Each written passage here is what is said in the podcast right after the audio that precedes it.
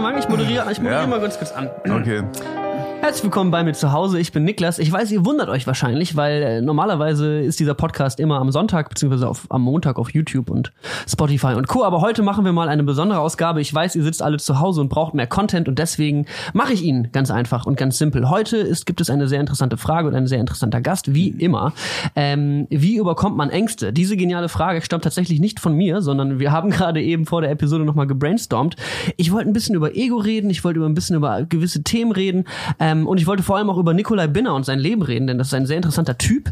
Äh, Nikolai und ich, wir haben uns vor kurzem erst kennengelernt über die Stand-Up-Comedy-Szene hier in Berlin und deswegen bin ich sehr äh, aufgeregt, ihn heute ein wenig besser kennenzulernen, weil abgesehen davon, dass ich weiß, dass er Comedy macht, weiß ich gar nicht so super viel über ihn, aber ich bin mir sicher, das werden wir alle zusammen heute erfahren. Nikolai, hallo, was geht? Moin, hey. Na, wie geht's cool. dir?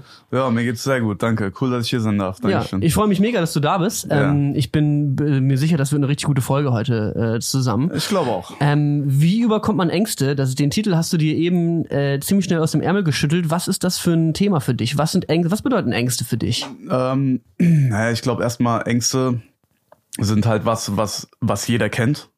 Deswegen kam ich erstmal auf die Idee, dass wir es so nennen. Ja. ja, weil äh, und äh, im Endeffekt sind Ängste das, was jeder aus seinem Leben am besten raushaben möchte, weil er, weil Ängste eigentlich uns mit Ängsten verbinden wir eigentlich genau das, was uns von dem trennt, was wir eigentlich wollen, was wir eigentlich erreichen wollen. Ja. Das sind äh, eigentlich meistens Ängste. Ja, manchmal sind es natürlich auch ein bisschen äußere Umstände, irgendwie Geld oder so, aber ganz oft ist es einfach ein, so eine so eine so eine Mauer oder so ein Druck oder irgendwas, wo wir uns selber zurückhalten, womit wir uns selbst sabotieren und uns eigentlich äh, selbst darf ich fick, ficken? Ja, das alles sagen. okay, perfekt, wo wir uns selbst mit ficken. Ja. Tatsache, ja. Ich glaube, es ist immer so ein bisschen so ein Ding. Und ich habe auch das Gefühl, dass Ängste ganz eng zum Ego verbunden sind, weil das Ego ist in meinen Augen, also ich finde, das Ego ist was super schwierig undefiniert ist, weil es gibt verschiedenste Definitionen von Freud und und von irgendwelchen spiri- spirituellen Sachen. Deswegen hat jeder, glaube ich, seine eigene Definition. Aber ich glaube, das Ego fürchtet immer das Unbekannte. So, das Ego will immer so ein bisschen in der Welt bleiben, die es kennt und will gar nicht so weit einen davon wegtreiben lassen. Und wenn man dann mal wirklich Angst hat, ich habe mal einen, ich weiß gar nicht, wo ich es genau gefunden habe, ich glaube, es war wahrscheinlich sogar in einem Buch von Jordan Peterson, wo drin stand, eine Angst ist auch ein guter Indikator, was man als nächstes tun sollte. Ja. Also, weil die Angst, die vor dem, wovor du am meisten Angst hast, wenn du das tust, wächst du wahrscheinlich am meisten über dich hinaus. Ja, und also das würde ich auch unterschreiben. Also da, wo, wo sehr viel Angst äh, ist, steht am meisten Energie für dich bereit, wenn du diese Angst dann überkommst und das trotzdem machst. Äh, aber es kommt natürlich auch drauf an. Also ich meine, ich sag mal so, wenn du jetzt Angst davor hast, irgendwie in, ins Löwengehege reinzuspringen, dann ähm, ist die Angst vielleicht gar nicht so unberechtigt. Also dann weiß ich auch nicht, ob das der schlauste, ob du daraus wirklich wächst aus der Erfahrung, da reinzuspringen. Wahrscheinlich ist es nicht der Move. Okay, man Also muss ich- immer noch differenzieren, Man klar. muss differenzieren zwischen natürlich existenziellen Bedrohungen, wo Angst einfach äh, notwendig ist, wo Angst einfach eine notwendige Leitplanke ist, um dein Überleben zu sichern, äh, und wo Angst einfach nur wo du dich einfach nur noch selber wirklich äh, in essentiellen Lebensbereichen zurückhältst und äh, ja, dich sabotierst damit halt auch, ne? Ich glaube, wir werden noch mal ganz essentiell viel zu dieser Ausgangsstellung zurückkommen und die wird uns ein bisschen begleiten. Ich würde ein bisschen was über dich erfahren Ja. wollen und wer du eigentlich bist. Wo kommst du her? Wo bist du aufgewachsen? Okay, also äh, ich komme aus Gelnhausen, das ist eine Kleinstadt, so 40, 45 Minuten entfernt von Frankfurt am Main. Und ähm, ich bin derzeit beruflich äh, Stand-up-Comedian in Zeiten von Corona. das heißt, äh, ich bin beruflich am Arsch. Und äh, Scheiße. ja, aber es, nee, es geht auch vorbei, alles cool.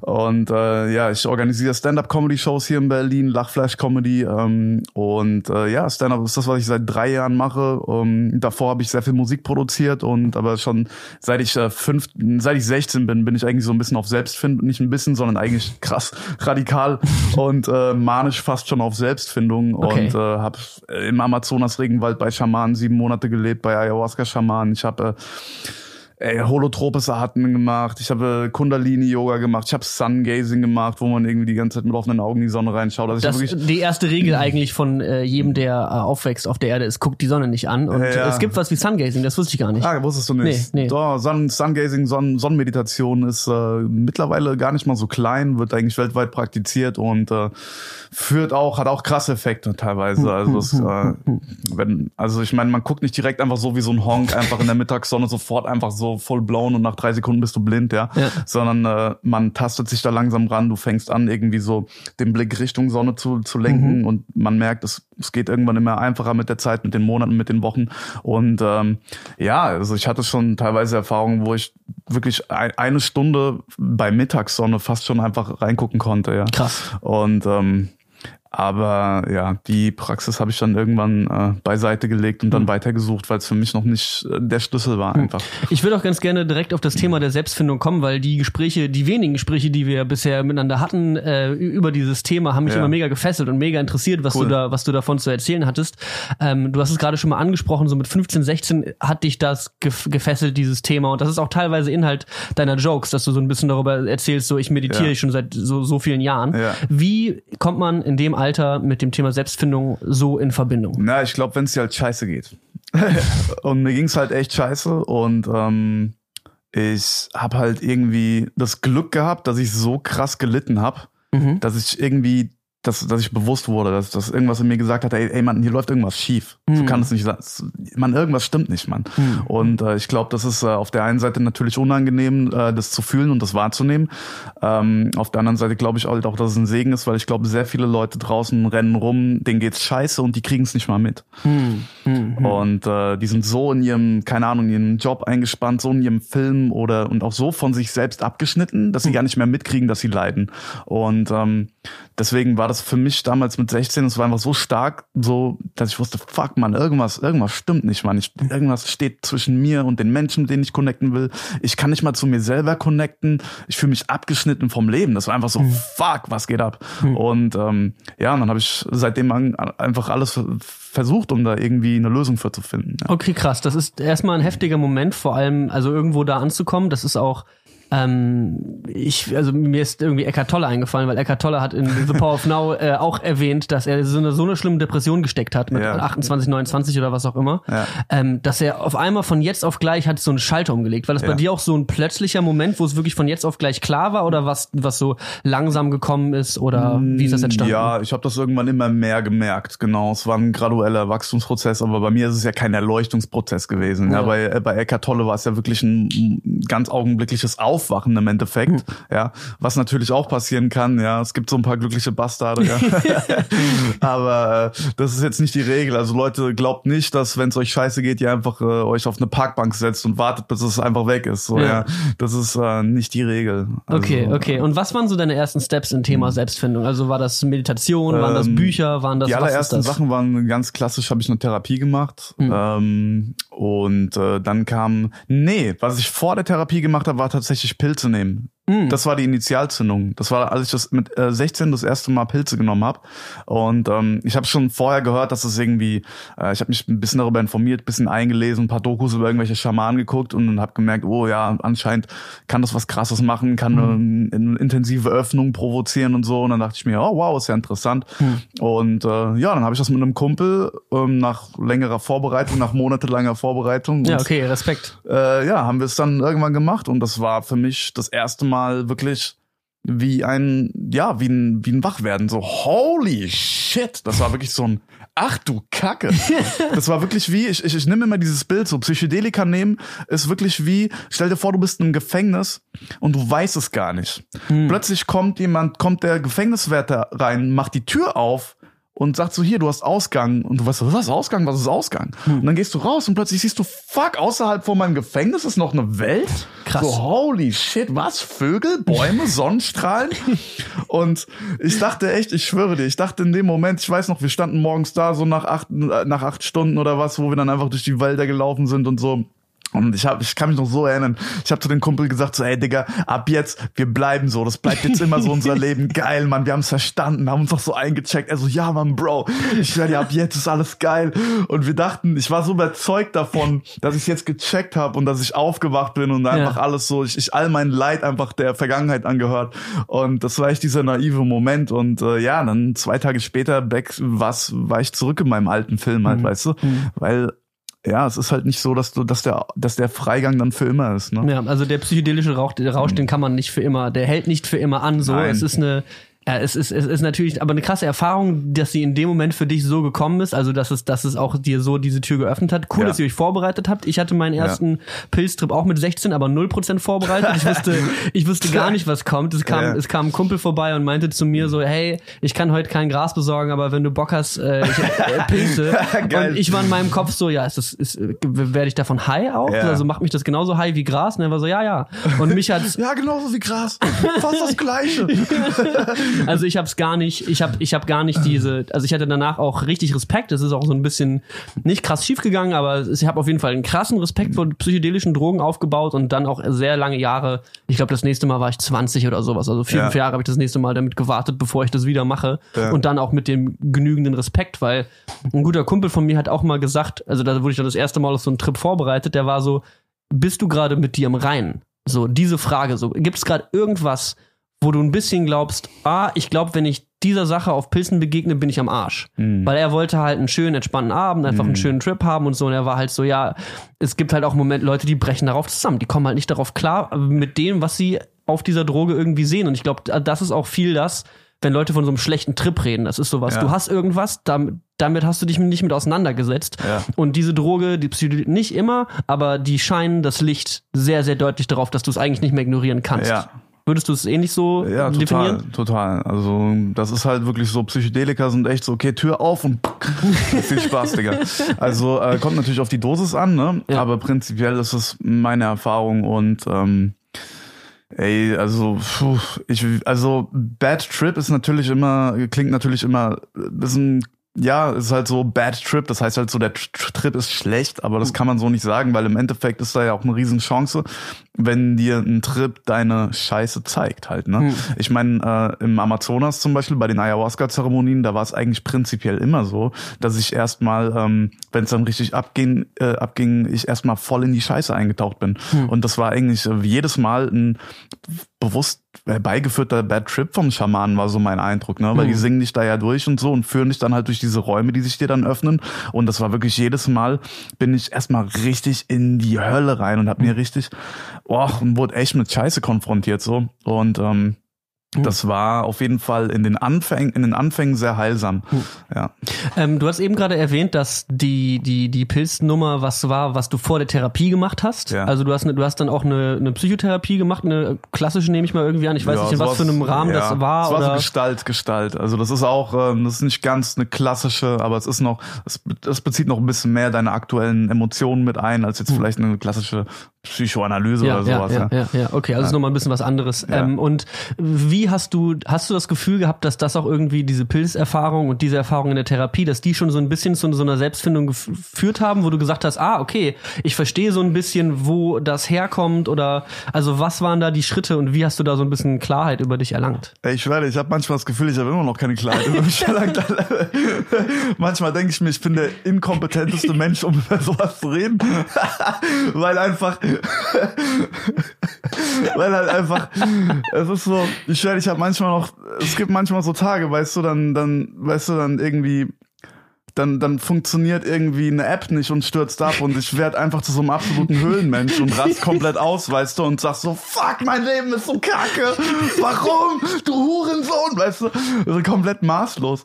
Und manchmal denke ich mir, Alter, im Anbetracht all dieser Sachen, die ich gemacht habe, habe ich wirklich wenig gelernt. Ja. Ähm, aber im Endeffekt, nee, natürlich, ich habe schon, ähm, nee, ich bin schon ein gutes Stück vorangekommen. Aber gut, das zu relativieren, also respektiere ich auch, dass man da auch Ja. sagt, so, hey, ich beschäftige mich seit langer Zeit damit, so, aber ich bin immer noch Ey, in diesen Situationen gefangen wie Safe. alle so. Safe. Also das ist auch nichts, was von heute auf morgen geht. Also natürlich Eckhart Tolle ist jetzt mal ein Ausnahmebeispiel. Ja, ich glaube bei vielen Leuten ist das einfach ein lebenslanger Prozess, der nie, der, der das wird auch nie aufhören. Das wird auch bei Eckhart Tolle nicht aufhören. Du kannst immer noch tiefer gehen. Es gibt nicht einmal diese, bumm, einmal Erleuchtung und dann hast du das den Endboss erreicht. Nee, nee, es, es, es ist unendlich. Wachstum ist unendlich.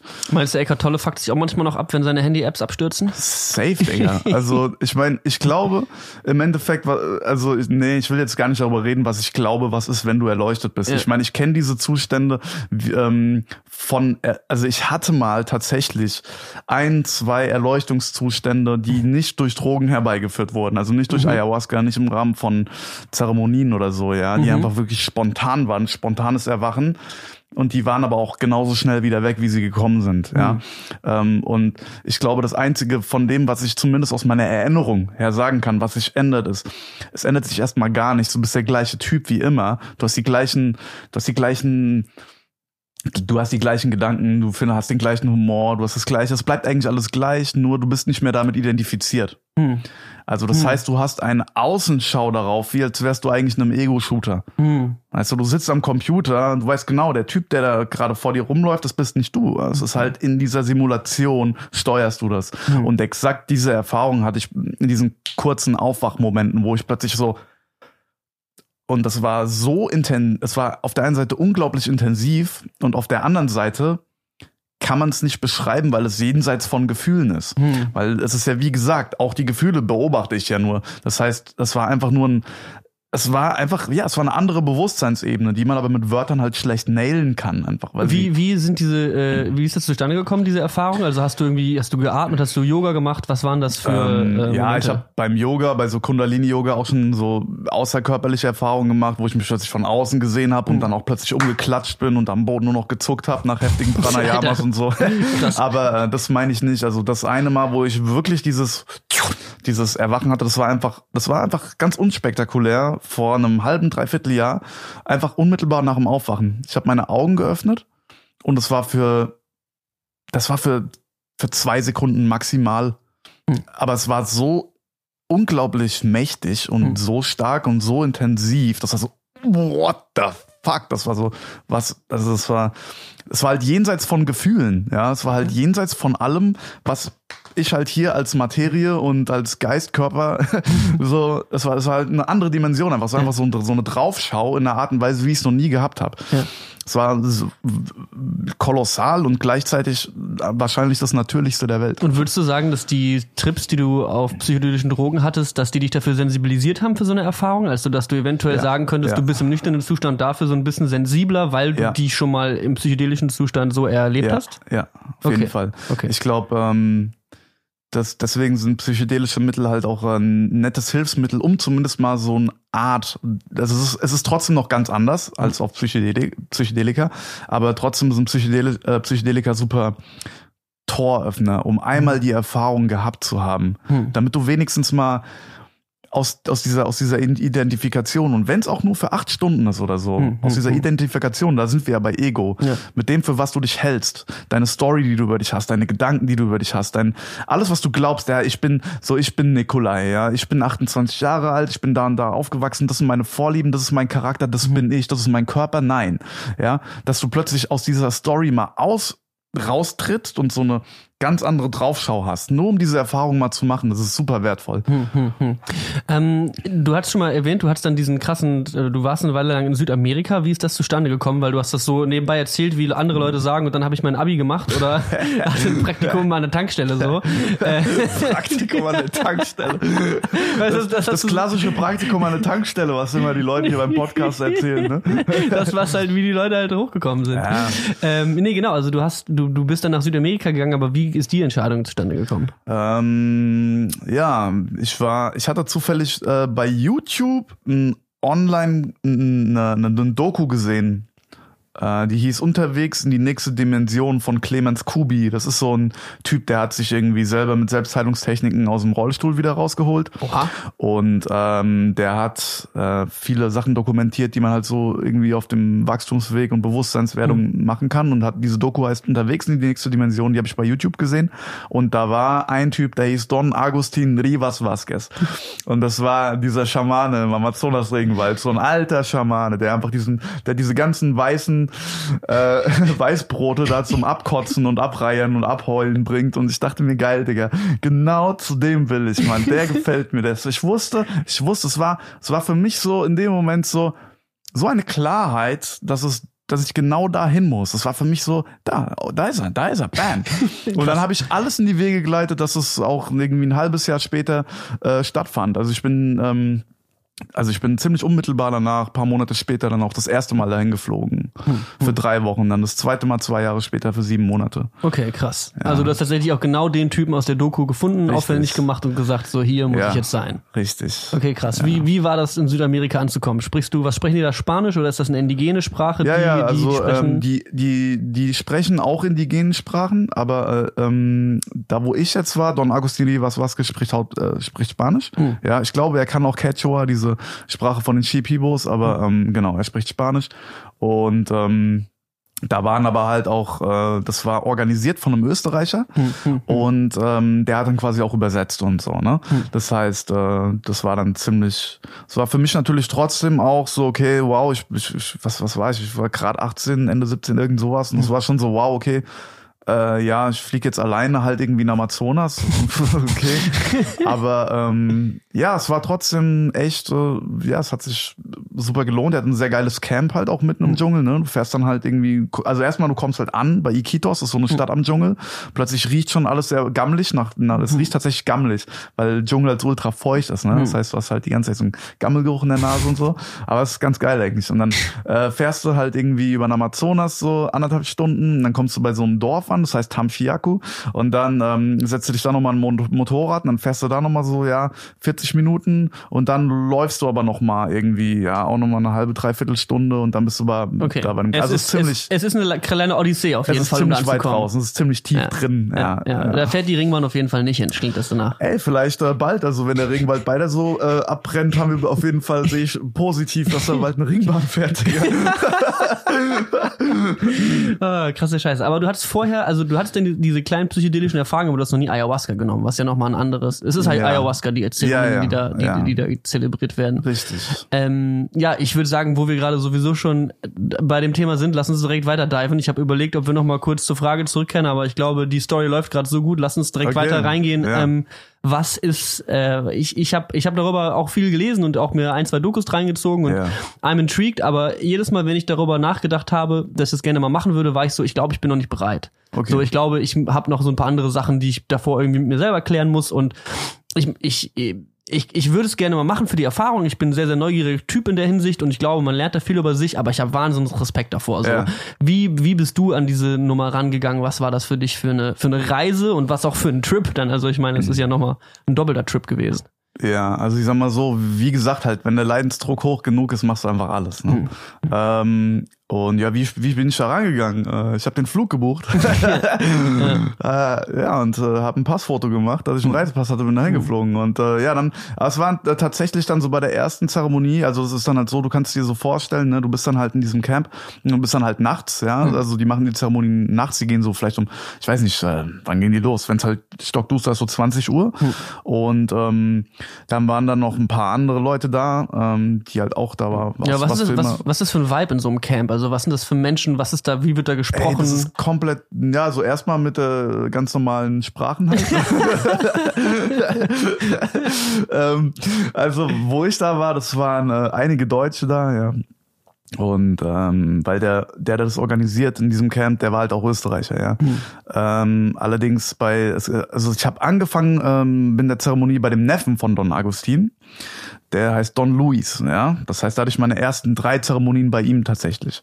Und ähm, ja, nur es ist halt so, du bist dann halt nachts in dieser Dschungelhütte und ähm, dann irgendwann, ja, sind dann alle drin und dann schenkt er halt jedem so ein, so ein Becherchen ein, der Schamane halt, ne? Und ähm, ja, dann trinken das alle. Und es schmeckt wirklich scheußlich. Also es ist. Äh, Das sind ja, ist ja irgendwie aus Wurzeln gemacht, aber auch dadurch, also dass das DMT drin, für die Leute vielleicht auch, die gar keine Ahnung haben, was Ayahuasca und was Ayahuasca-Zeremonien eigentlich sind, das kommt aus Wurzeln, richtig? es ist eine Liane Ja. und äh, Blätter. Ähm, also es ist eine diese Ayahuasca-Liane und äh, so Blätter von einem Chacruna-Strauch. Aber es gibt mittlerweile analoge, also mittlerweile viele Methoden, wie man Ayahuasca kochen kann. Aber die klassische Amazonas-Mischung ist eine Liane und äh, Blätter vom Chacruna-Strauch. Die werden drei, vier Tage am Stück äh, gekocht, bis in so riesigen Bottichen auf Feuer, bis es halt wirklich so eine relativ zähflüssige, braune, krank beschissen schmeckende Also, Digga, kein Scheiß. Manchmal, wenn ich jetzt noch dran denke und ich denke nur an den Geschmack, ich, ich stoß, also ich stoß manchmal aus. Einfach nur, einfach nur, weil ich geil bin auf das Feeling. So, weil ich so, äh, ach, ach, die guten alten Tage. Äh. Ja, okay, also es ist es ähm, und die die Key Komponente davon, die dir den Trip ein einbringt, das ist DMT. Richtig? Richtig. Okay. Richtig. Und Ayahuasca schafft es eben, dass dieser Trip eben nicht eine Viertelstunde oder kurz geht, sondern ich glaube, es sind vier Stunden oder was. Das ist Genau. zumindest das, was ich weiß. Genau, diese Ayahuasca-Liane, die ist halt auch gleichzeitig ein MAO-Hämmer und das führt dazu, dass es nicht 15 Minuten, sondern halt ja, 5, 6 MAO-Hämmer? Ähm, boah, ey, ich weiß jetzt nicht, was das volle Wort für MAO-Hämmer ist. Ja, aber was ist die Bedeutung davon? Also was soll das? Ähm, du, also es gibt quasi, ich glaube, äh, Enzyme oder sowas im Körper, die halt äh, gewisse Substanzen abbauen. Ja. Ja. Und äh, Monooxid, da, keine Ahnung. wir hätten mal den sowas. Biologen von letzten Sonntag noch behalten sollen, der hätte uns jetzt wahrscheinlich ein bisschen helfen können bei der Ja, oder zwei Sekunden googeln. Auf jeden Fall MAO-Hämmer ist ein sehr gängiger Ja. Begriff. Okay, okay, okay, okay. Und okay. auf jeden Never Fall. mind. Ich wollte ähm, auch gar keine. Nee, aber ich sag's nur kurz, macht ja Sinn. Ja, ja, und ja. Äh, was halt passiert ist, wenn du einen MAO-Hämmer nimmst, äh, der macht halt, dass diese Enzyme, die normalerweise diese Substanz abbauen würden, Mhm. dass er dass der Ausstoß von diesen Enzymen geblockt wird. Hm. Das heißt, äh, es wird nicht richtig abgebaut oder halt nur sehr zeitverzögert und langsam und dadurch kannst du halt Sachen, die halt eigentlich nur 15 Minuten wirken, dann halt irgendwie auf sechs Stunden strecken. Hm. Das kann man übrigens auch mit allen möglichen Substanzen. Du kannst zum Beispiel Pilze nehmen, oder wenn du ein richtiger Freak bist, LSD, und dir dann noch einen MAO-Hämmer reinschieben, dann bist du halt, äh, dann bist du halt wirklich irgendwie 15 Stunden, 20 Stunden, also bei LSD wahrscheinlich 15 Stunden, weiß nicht, ob es mit LSD geht, aber mit Pilzen auf jeden Fall, kannst du so einen Trip von 5 Stunden auf 13, 14 Stunden strecken. Okay, Ja. Wahnsinn. Okay, wer auch immer Lust hat, die, Leute, wer die wer Zeit Bock hat, MAO-Hämmer. Okay, ähm, das Ganze findet ja alles immer noch unter dem Deckmantel der Selbstfindung ab und vor allem auch von dieser, ich nenne es mal Deckmantel, aber es ist ja, also Ja. es ist der, es ist der Zusammenhang, dass du gesagt hast, so de, dein Leid hat dich dahin getrieben, das, was du Richtig. gesagt hast, das, das, was mich abgefuckt hat, das hat mich dahin Ja. getrieben, weil du was, was gesucht hast. Hast du eine Ahnung, was das war, was du gesucht hast oder was der, was du dir so ein bisschen erhofft hast auch von dieser Reise? ähm, Spaß. Also nicht von der Reise, sondern einfach mehr Spaß in meinem Leben. Hm. Ich glaube, was wir, ich glaube, was alle Menschen wollen, ist einfach eine gute Zeit. Tatsächlich runtergebrochen, finde ich, trifft das eigentlich ziemlich gut, ja. Ja. Also ich glaube, wenn, wenn, wenn, wenn es was gibt, was wir Leute, was Menschen wollen, dann ist es Glück, glücklich sein, eine gute Zeit haben. Und äh, alles und jeder, der was anderes behauptet, oh, ich will meiner Community dienen. Also Hm. ja, natürlich, das ist ein Aspekt, aber warum willst du das? Ne? Im Endeffekt, was dahinter immer steckt, ist, ähm, ist ein, ist ein, ist ein, ist ein äh, man will glücklich sein. Ich glaube, jedes Lebewesen will, dass es einem gut geht. Jedes Lebewesen will, dass es glücklich ist, dass es sich wohlfühlt in seinem Leben. Und wenn das nicht ist, ja, das ist ja sowas Grundlegendes. Das ist ja das Grundlegendste eigentlich. Ne? Und wenn wir das nicht haben, dann ist so, ja, äh. also gut, das Survival ist natürlich noch essentieller, ja. Aber danach, nach dem Survival kommt natürlich unmittelbar das. Ja.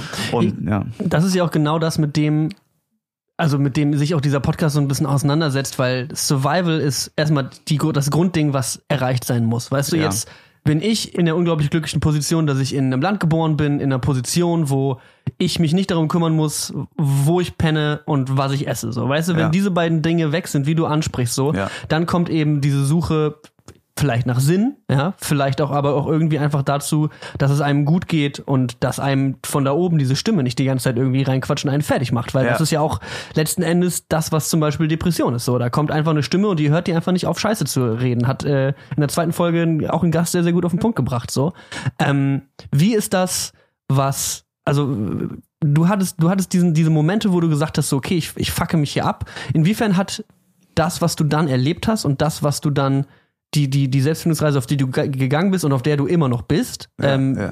inwie, wa- was sind so Sachen, die du bei so ein bisschen über dich gelernt hast, würdest du sagen? Ja, ich ein richtiger Bastard bin so. ähm, was habe ich über mich gelernt? Alter. Ähm, ich glaube, was man, was dieses Lernen, was dann stattfindet bei, äh, bei spirituellem Wachstum, ist immer, ist immer mehr, ähm, es ist mehr was, was man verkörpert Hm. und deshalb nicht, was man wirklich krass auf äh, intellektuelle Sätze runter bricht. Aber ich kann quasi dir sagen, was zum Beispiel die, mh, sag ich mal, die Erfolge sind, die ich quasi jetzt in der Zeit, Okay. in den zehn Jahren oder zwölf Jahren, seitdem ich das mittlerweile mache, äh, natürlich merke. Ich merke halt, äh, dass ich einfach ein entspannterer Mensch bin. Ich habe weniger Selbsthass. Hm. Ähm, ich ich äh, scheiß mir nicht mehr in die Hosen, wenn ein hübsches Mädel an mir vorbeiläuft, weißt du. Ich kann auch mal, ich kann auch zu einer schönen Frau gehen und die mal ansprechen, weißt du. Hm. Und äh, kann einfach anders kommunizieren, ja. Und auch das, auch da, das ist natürlich nicht alles komplett weg. Äh, ich merke auch immer noch im Kontakt mit anderen Menschen, dass ich mich manchmal bei ganz bestimmten Leuten merke, ich habe ich plötzlich einen Stock im Arsch. So, ich habe das Hm. einmal bei, bei Felix Lobrecht gehabt zum Beispiel, Alter. Wir hatten, waren auf einer Show und dann saß er da irgendwie und ich schwör, ich saß da und ich wollte mit ihm reden so und ich saß, ich, in meinem Kopf ging einfach nur noch so ein, nur noch wie, wie so ein, wie, mein Kopf war wie als hätte ich so einen Ikea-Schrank zusammenbauen müssen so, Alter, wie, okay, welche Schraube muss ich jetzt wo, okay, A1 und C3, wo muss ich jetzt welches, was stecken, dass das irgendwie hier aufgeht, Ja. so, weißt du, das war echt so und ich hab's ihm dann irgendwann gesagt, ich, Digga, Felix, ich hab keine Ahnung, Digga, ich hab, ich hab, ich hab grad voll einen Stock gemacht, keine Ahnung, was ich dir gerade sagen soll, so. Ja, ja. Und ähm, nee, aber prinzipiell, also ich glaube, wenn man ähm, an sich arbeitet, in welcher Form auch immer, und das fruchtet, Mhm. wird man einfach merken, dass man ein glücklicher, ein ruhigerer, ein, ähm, ein entspannterer Mensch wird, der immer mehr zu sich findet. Hm. Äh, immer weniger und ich glaube, das ist das wirklich das, was man am, am wichtigsten ist, der immer weniger sein inneres Wohlbefinden von äußeren Umständen abhängig macht. Hm, hm, hm. Ja, ich, das ist auch, glaube ich, das, was häufig gesagt wird, dass, dass Happiness oder Glücklichsein häufig auch genau das ist, also dieses, diese äußeren Umstände, die dir irgendwas Schönes besorgen, ja, also irgendwas Schönes bescheren. Für mich waren das ganz lange Zeit die Kommentare und Bewertungen unter meinen YouTube-Videos. So, das war immer, das war immer, Ja. also du gehst halt, du lädst ein Video hoch, es läuft gut, so, du kriegst 100.000 Aufrufe und 1.000 Leute schreiben, dass du ein geiler Typ bist und du gehst Ja. raus und bist so geil. Ja. Dann gibt's auch einen einzigen Typen, der schreibt, was für ein Bastard, der soll sein dummes Maul halten und das triggert einen tausendmal mehr als die schönen. Kommentare. Aber das, das ist so viel dieses Glücklichsein, was so von äußeren Dingen abhängig ist, glaube ich. Und auch das, was kommt, wenn du, ja, von egal was abhängig bist, ob es Social Media Sachen sind oder ob es Drogen sind oder irgendwas, was du Ja. einfach nur brauchst, dass dein Körper dieses Dopamin ausschüttet.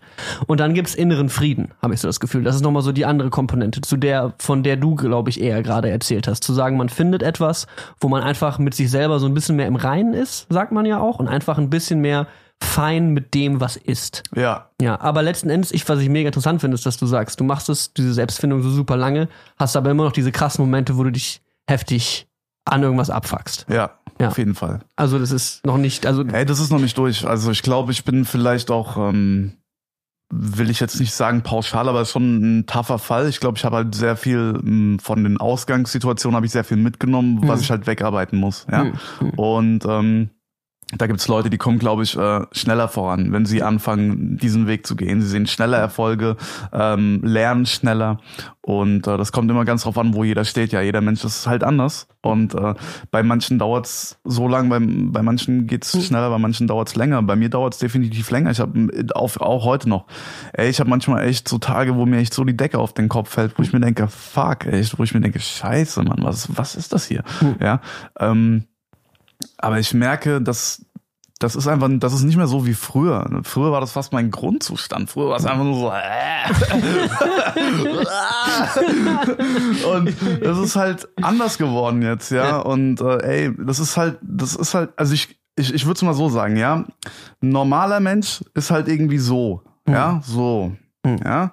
Wenn du, wenn es dir kacke gehst, dann bist du auch so, aber du bist halt so ein Stockwerk drunter, so. Deine Mhm. Schwankungen finden einfach auf einem schlechteren Level statt. Wenn du dann aber anfängst, an dir zu arbeiten, dann ist es immer noch so, aber die Kurve geht nach oben. Das heißt, irgendwann kannst du auch deutlich geiler drauf sein als den, dem es schon immer ganz gut ging, aber der noch nie den, diesen, diesen, dieses Bedürfnis hatte, sich mit sich groß zu beschäftigen, weil immer alles ganz okay war. Ja, da ist halt natürlich auch wieder ein Geschenk drin. Also ja, wenn du viel Scheiße gefressen hast, ne, oder wenn, also Leute, die halt, sag ich mal, richtig viel, also ganz besonders Leute mit hohem Leidensdruck halt, ne, die haben halt, ähm, das Glück, dass es ihnen so scheiße geht, dass sie halt die Motivation haben, tatsächlich oder dass sie sehen, okay, es ist, ich muss was machen, ja. Und wenn es halt immer so okay ist, irgendwie immer so ein bisschen so, ja, es ist halt das Leben plätschert so vor sich hin, ist ganz okay. Und dann siehst du, dann hast du nicht diesen Druck, dich mit dir zu beschäftigen. Und dann keine Ahnung, kann es halt sein, dass du dann mit 90 feststellst, ey, fuck man, es war irgendwie ganz okay. das ist jetzt auch nicht unbedingt die schlimmste aller Realisierung auf jeden Fall, wenn irgendwas ganz okay war. Aber Ja. ähm, ich glaube, das ist so eine. Ähm, ich würde gerne zu, wir haben eben, wir haben eben ein ziemlich großes Fass aufgemacht, so in deiner Life-Story, ähm, was super viel mit psychedelischen Drogen zusammen äh, Ja. hing. Und ich möchte gerne nochmal zu diesem Thema zurückkehren, weil ich auch nicht die falsche, das falsche Signal nach draußen senden sollte, zu sagen, hey Leute, wenn ihr Angst habt, geht einfach für sieben Monate Ayahuasca nehmen und alles Nee, wird fein. auf gar keinen Fall. Weil da ist, da gehören ja noch andere Schritte dazu. Und ich würde auch gerne einmal generell das Thema Drogen an sich in deinem Leben ansprechen. Waren die vor diesem Trip, vor dieser Reise schon irgendwie für dich präsent und wie gehst du heute damit um? Also einmal von der Du Vergangenheit. meinst mit Drogen? Ja, genau. Also ich nehme, äh, also derzeit nicht mal psychedelische. Mhm. Also, was heißt die derzeit? Also so einen richtigen Trip hatte ich jetzt bestimmt schon seit mh, zwei Jahren nicht mehr. mhm. Ähm, ich habe noch manchmal Microdosing gemacht tatsächlich, ja. Hm. Also wo man echt eine ganz, ganz, ganz kleine äh, Menge nimmt, Mhm. aber wirklich quasi eine homöopathische Menge. Warum macht man das? Was ist der, was, ist- was siehst, was ziehst du aus dem Microdosing? Oder Mhm. hast du rausgezogen? Es war einfach ein Experiment, Ja. weil ich, ähm, es gibt äh, ein ri- riesiges, äh, ähm, gibt ein riesiges Experiment von Fadiman, James Fadiman heißt er, glaube ich. Äh, der macht das gerade, das kann man mal googeln, wer da Interesse dran hat. Äh, der äh, studiert halt gerade die Auswirkungen von Microdosing, ja. Und was sie halt rausgefunden haben, ist halt, dass zum Beispiel, ähm, dass es kreativer macht, dass es entspannter macht, fokussierter und dass halt Leute mit ganz krassen Konditionen teilweise ihre Symptome nicht mehr hatten. Also Leute mit Depressionen hatten gesagt, solange ich Microdose, habe ich keine Depression. Äh, es gab Leute da mit Cluster-Kopfschmerzen zum Beispiel. Das sind ganz, äh, das ist eine ganz spezielle Form von Kopfschmerzen, die super unerträglich und super leidvoll für die Leute sind, die sowas haben. Ich kenne einen persönlich, der, der das hat. Und ähm, da gibt es Leute, die haben das durch Microdosing, die sagen, während sie Microdosen, treten diese Clusterkopfschmerzen nicht auf. Äh, das heißt, teilweise Leute mit heftigen medizinischen Konditionen äh, haben einfach ihre Scheiße nicht, während sie Microdosen. ja. Und ähm, ich dachte mir so, naja, als Comedian und als oft äh, Typ, der mal hier und da, mal hier, dem, dem der Kopf auch oft mal hier und da steht, dachte ich mir, probiere ich es auch mal aus, ja. Und ähm, ja, was soll ich sagen? Ähm, jetzt bin ich erfolgloser Comedian. Ja, aber es war so, wir haben, wir haben es angesprochen, weil du gesagt hast, die Beziehung zu Drogen, die ist auf eine gewisse Weise gelaufen. Du hast jetzt seit zwei Jahren keinen richtigen Trip mehr gehabt. Ähm, wie, ich würde zu dem Punkt, wo du als Jugendlicher aus Südamerika zurückgekehrt bist. ja.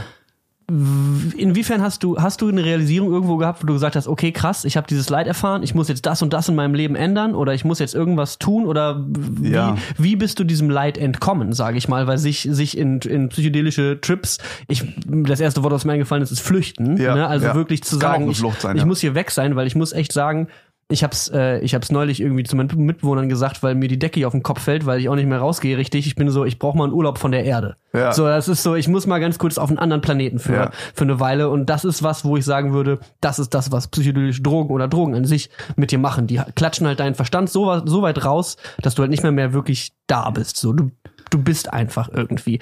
Und deswegen, du bist irgendwie zurückgekehrt in dein altes Leben nach Deutschland. Und wie hast du dann gehandelt auf, auf diese Erfahrung hin? Also, äh, nachdem ich drei Wochen da war, das erste Mal, ja, habe ich tatsächlich ähm, konkret einiges umgesetzt. Ja, also ich habe halt, ich war halt damals jemand, der sehr viel gekifft hat, also so richtig ungesund, ja. Mhm. Und ähm, das habe ich sofort aufgehört, ja. Und äh, dann habe ich auch sofort angefangen, äh, richtig heftig zu trainieren, auch ähm, sehr diszipliniert und so. Ah, krass, wirklich.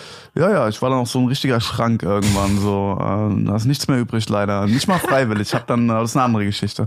Ähm, auf jeden Fall, da habe ich äh, einfach konkrete Schritte gegangen. Also das heißt, die ersten psychedelischen Erfahrungen waren für mich wirklich notwendig, um erstmal, dass ein, dass ein Persönlichkeitswachstum überhaupt notwendig, äh, möglich, möglich ist. Weil wenn du, wenn du dich ständig irgendwie wegkiffst, kannst du an dir arbeiten, so viel du willst. Dein Gehirn wird's einfach, dein Nervensystem wird's einfach nicht aufnehmen. Hm. Das ist einfach, das ist, ja, es gibt Leute, die sagen, sie können super lernen, wenn sie kiffen und so ein Scheiß. Ja, mag sein. Aber wenn du wirklich, und ich weiß, es gibt Leute, die kommen super damit klar, wenn sie ab und zu mal einen Joint rauchen, ja, und ab und zu ist auch bestimmt nicht das Thema. Aber mir kann kein Hardcore- oder Dauerkiffer erzählen, dass er wirklich persönlich, wirklich große innere Schritte vollzieht Hm. äh, Richtung Wachstum, wenn er sich jedes Mal seine Birne wegklatscht. Hm. Das ist einfach Schwachsinn. Und das habe ich bei so vielen Leuten gesehen und bei so vielen Leuten, die es schön reden, die sagen so, ah nee, ich komme damit klar und die kiffen viel, ja. Und äh, nee, wenn du dir jedes Mal was rein, jeden Tag irgendwas reinballerst, dann wirst du stumpf. Hm, hm, hm. Auch wenn, ja. Gab es eine Zeit, wo du gesagt hättest, okay, alles klar, ich habe diesen, diesen Punkt erreicht, wenn du gesagt hast, ich habe super viel gekifft, hast du dann in Südamerika aufgehört? Äh, Hast du während Ich habe sofort aufgehört, nachdem ich aus, äh, genau, also in, in Südamerika quasi, ich war ja da drei Wochen, das heißt, da hatte ich dann eh drei Wochen keinen Zugang.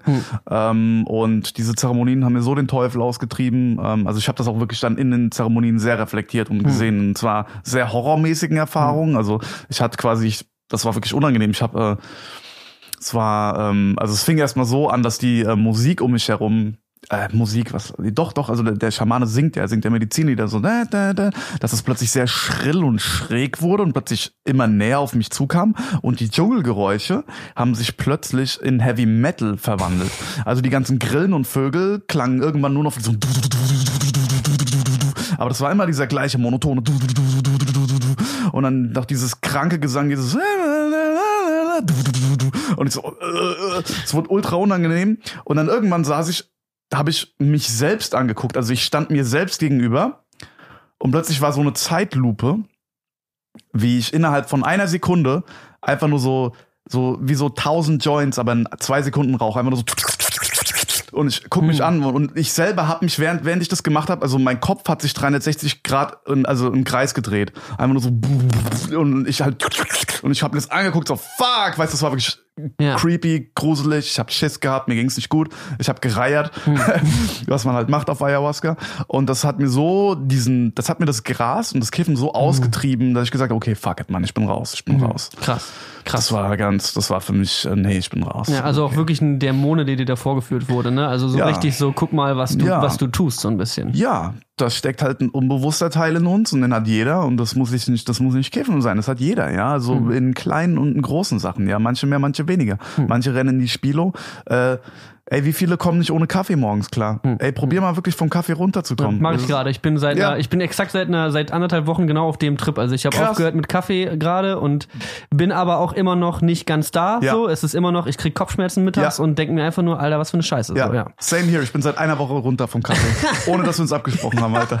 Krass, okay, witzig. Ja, wirklich, ist eine, ist, äh, jeder hat so seine Laster und es ist genauso, also für mich fällt genauso Masturbieren genau in die gleiche äh, Kategorie in der Zeit, wo äh, äh, kostenlose Internetpornos überall rumliegen. So, Ja. es ist, es ist auch, äh, auch das gleiche, die, der, der Such nach diesem billigen Dopaminausstoß. So, es Ja. ist, glaube ich, so genau diese Abhängigkeit, ähnliche Abhängigkeit wie bei Social Media, finde ich Ja, ja, eigentlich. ey, das mit dem Masturbieren ist schlimm, weißt du, weil irgendwie du fühlst dich danach immer scheiße, alle gucken dich komisch an in der S-Bahn.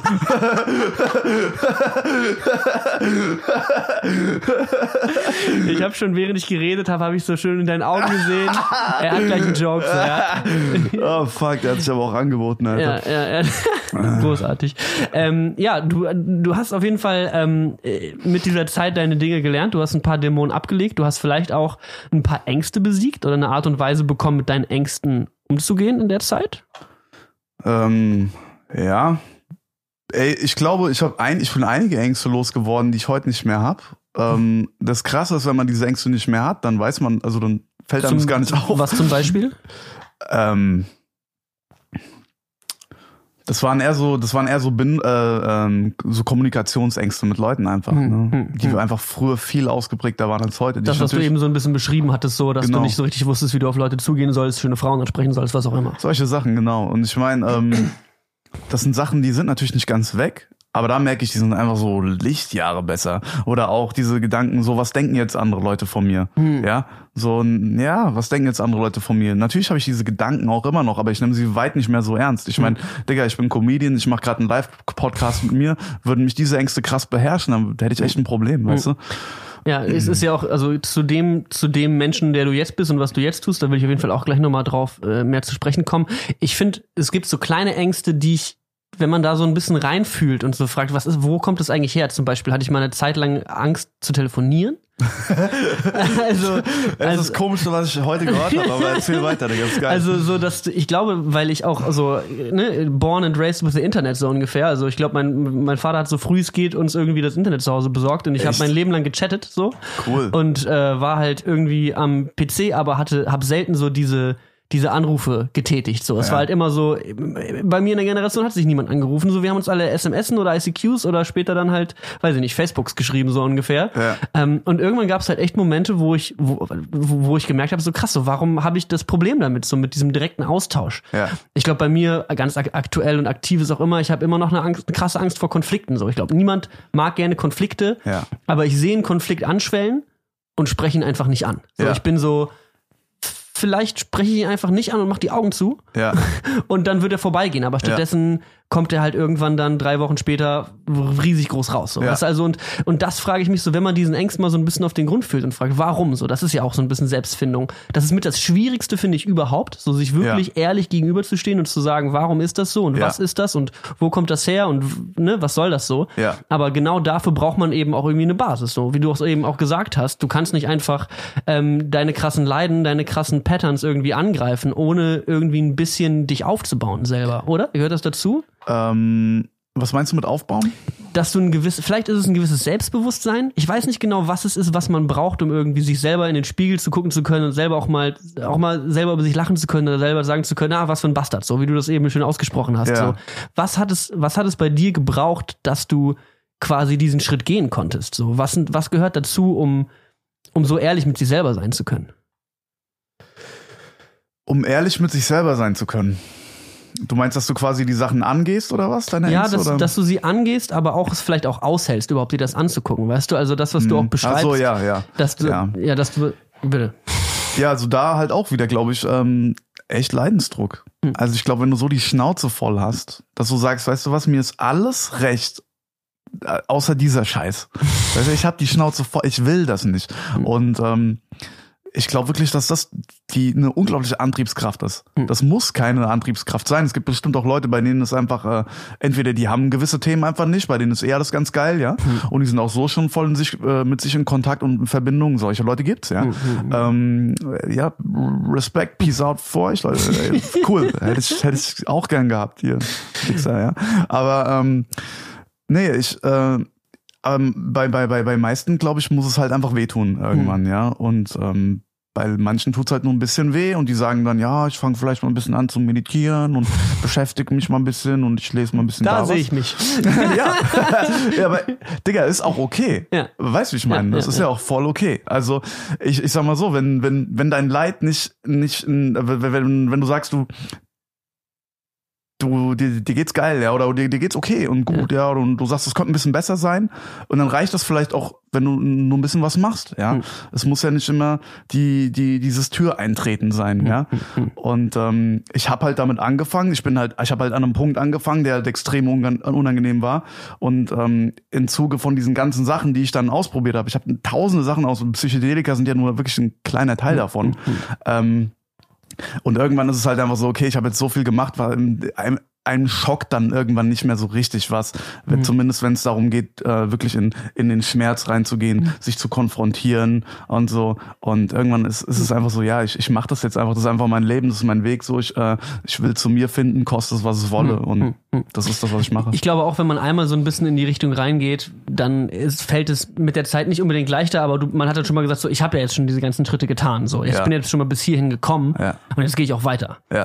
Ähm, zum Thema Angst, das, was mich, glaube ich, in, den, in der letzten Zeit, äh, äh, wofür ich auch Angst hatte, war äh, tatsächlich mit Stand-Up-Comedy anzufangen. Das Ja. war was, worauf ich immer Bock hatte, was mich Ja. immer beschäftigt hat, aber ich auch die Angst meines Lebens hatte. So, ich stehe schon mein Leben lang auf Bühnen, ob es jetzt irgendwie mit Bands ist oder mit anderer Mucke oder mit Moderation so und immer war es eigentlich immer für mich keine große Stresssituation. so, weißt du, es ist eigentlich immer in Ja. Ordnung. Aber wenn du ganz alleine so fast nackt fühlt sich das an, wenn man beim Stand-Up-Comedy auf der Bühne steht, so mit Ja. dahin geht. Und vor allem vor dem ersten Mal weißt du halt auch nicht, ob die Witze, die du geschrieben hast, ansatzweise witzig sind. So. Ja. Man hat mega Angst vor dem Versagen in dem Ja. Moment. Wie bist du zu Stand-Up-Comedy gekommen? Weil ich würde sagen, das ist eine krasse Angst, die jeder Stand-Up-Comedian bezwingen muss, um erstmal anzufangen. So. Also wie, wie bist du dazu gekommen, das zu machen? Ähm, ich war sechs Wochen am Stück krank 2014. Ähm, da habe ich pfeifisches Drüsenfieber bekommen, dann war ich komplett knocked out. Krass. und dann äh, habe ich einen Comedian entdeckt, Louis C.K. Ähm, und das war, ich hatte vorher nie was mit Comedy zu tun, habe mich auch nie gebockt. Das war nie so, war einfach kein Thema in meinem Leben. Da habe ich den entdeckt und ich habe mir einfach alles von ihm reingezogen, einfach nur so da da da da da da da und dann so, wow, was ist das? Wie geil ist das denn? und äh, dann war irgendwann klar, so okay, jetzt muss ich es probieren. Und äh, zu der gleichen Zeit habe ich dann zufällig noch irgendwo in, äh, in Frankfurt bei äh, bei der FH die hatten da so einen Abend, der hieß Künstlerische Nacht, da habe ich einen Stand-Up-Comedian gesehen, den Uli. Und äh, ja, der hat richtig abgerissen und dann habe ich mit dem gequatscht und so und dann haben wir uns so connected und waren so ein bisschen, waren so, haben so ein bisschen buddymäßig gequatscht und dann äh, hat er mich auch dann zu meinem ersten Comedy-Auftritt begleitet dann, Mhm, weil ich dann krass. irgendwann gesagt habe, so fuck man, ich will das auch mal probieren. Ja, und so ist das dann quasi passiert. Das war einfach, das war, das hat sich so gefügt, einfach, es kam zu mir. Es war nie, dass ich irgendwie eine Idee hätte, dass es jetzt geil wäre, Comedian zu werden. Kein Scheiß, das hat das Leben einfach nur an, an mich rangetragen. Das war einfach nur so. Und das ist halt auch das Schöne, finde ich, wenn man so, äh, wenn man auf diesem Weg ist, wo, wo, wo man, mh, wo man das, was in einem ist, ja, wo man das erforschen möchte, dass man immer mehr an solche Sachen rankommt, auch immer mehr automatisch immer mehr das tut, was man auch tun soll, ja, weil viele Leute und da sind wir vielleicht noch mal beim Ego, äh, weil viele Leute ziehen halt einen Plan durch, die ziehen ihr Leben durch, als wäre es halt so ein, als wäre es irgendwie so ein äh, so ein, so ein Plan, so ein Arbeitstag. weißt du, die halt So eine To-Do-Liste, die du am so Anfang deines Lebens bekommen hast, Richtig, ja. genau.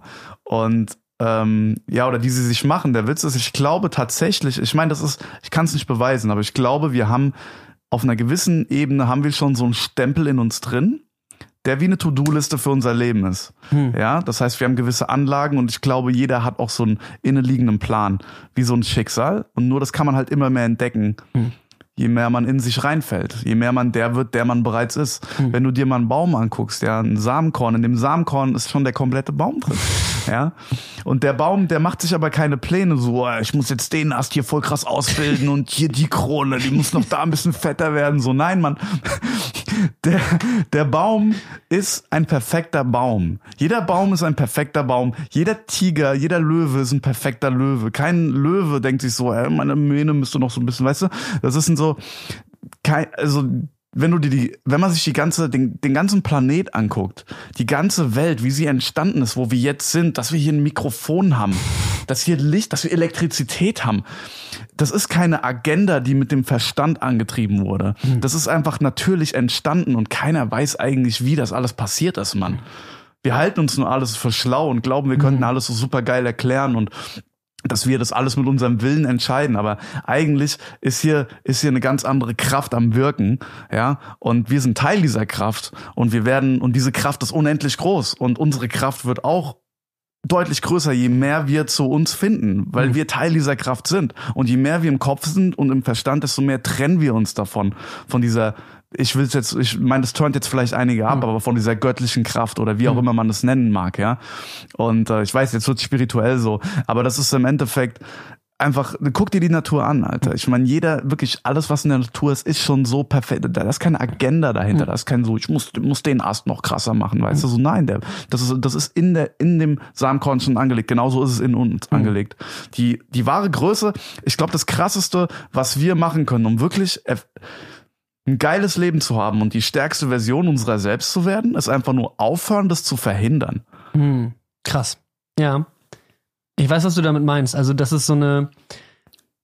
Ich glaube, das, was, was, was hier oben bei mir immer viel stattfindet, was mein Verstand eben mit Logik irgendwie mir erklären will und das, was ihn auch teilweise echt fertig macht, ist so dieses so, ich weiß nicht, was das alles hier ist. So, weißt du, also Ja. wenn ich mir, so ich guck mir seit Wochen jeden Abend zum Einschlafen läuft irgendein Quantenphysiker auf meinem, auf meinem, auf meinem Podcast-Handy Ja. irgendwo, der gerade erklärt, was, aus was das Universum gemacht ist. So. Und Ja. ich, ich meine, ich verstehe nichts davon. So. Ich bin einfach nur so, ah ja, interessant. Weil ich aber auch irgendwo hoffe, so ich checke, ich verstehe logisch, was das hier alles ist, so Ja. was, was es soll, warum gibt es die scheiß Sterne, warum gibt es das scheiß Weltall so, Ja. warum gibt es diesen ganzen Kack, der vor mir ist, so was passiert, so warum, warum, warum nehme ich das alles wahr? Ja. Und das, was du angesprochen hast mit, äh, wir leben alle so, als hätten wir, als müssten wir irgendwie einen Plan machen, so ungefähr.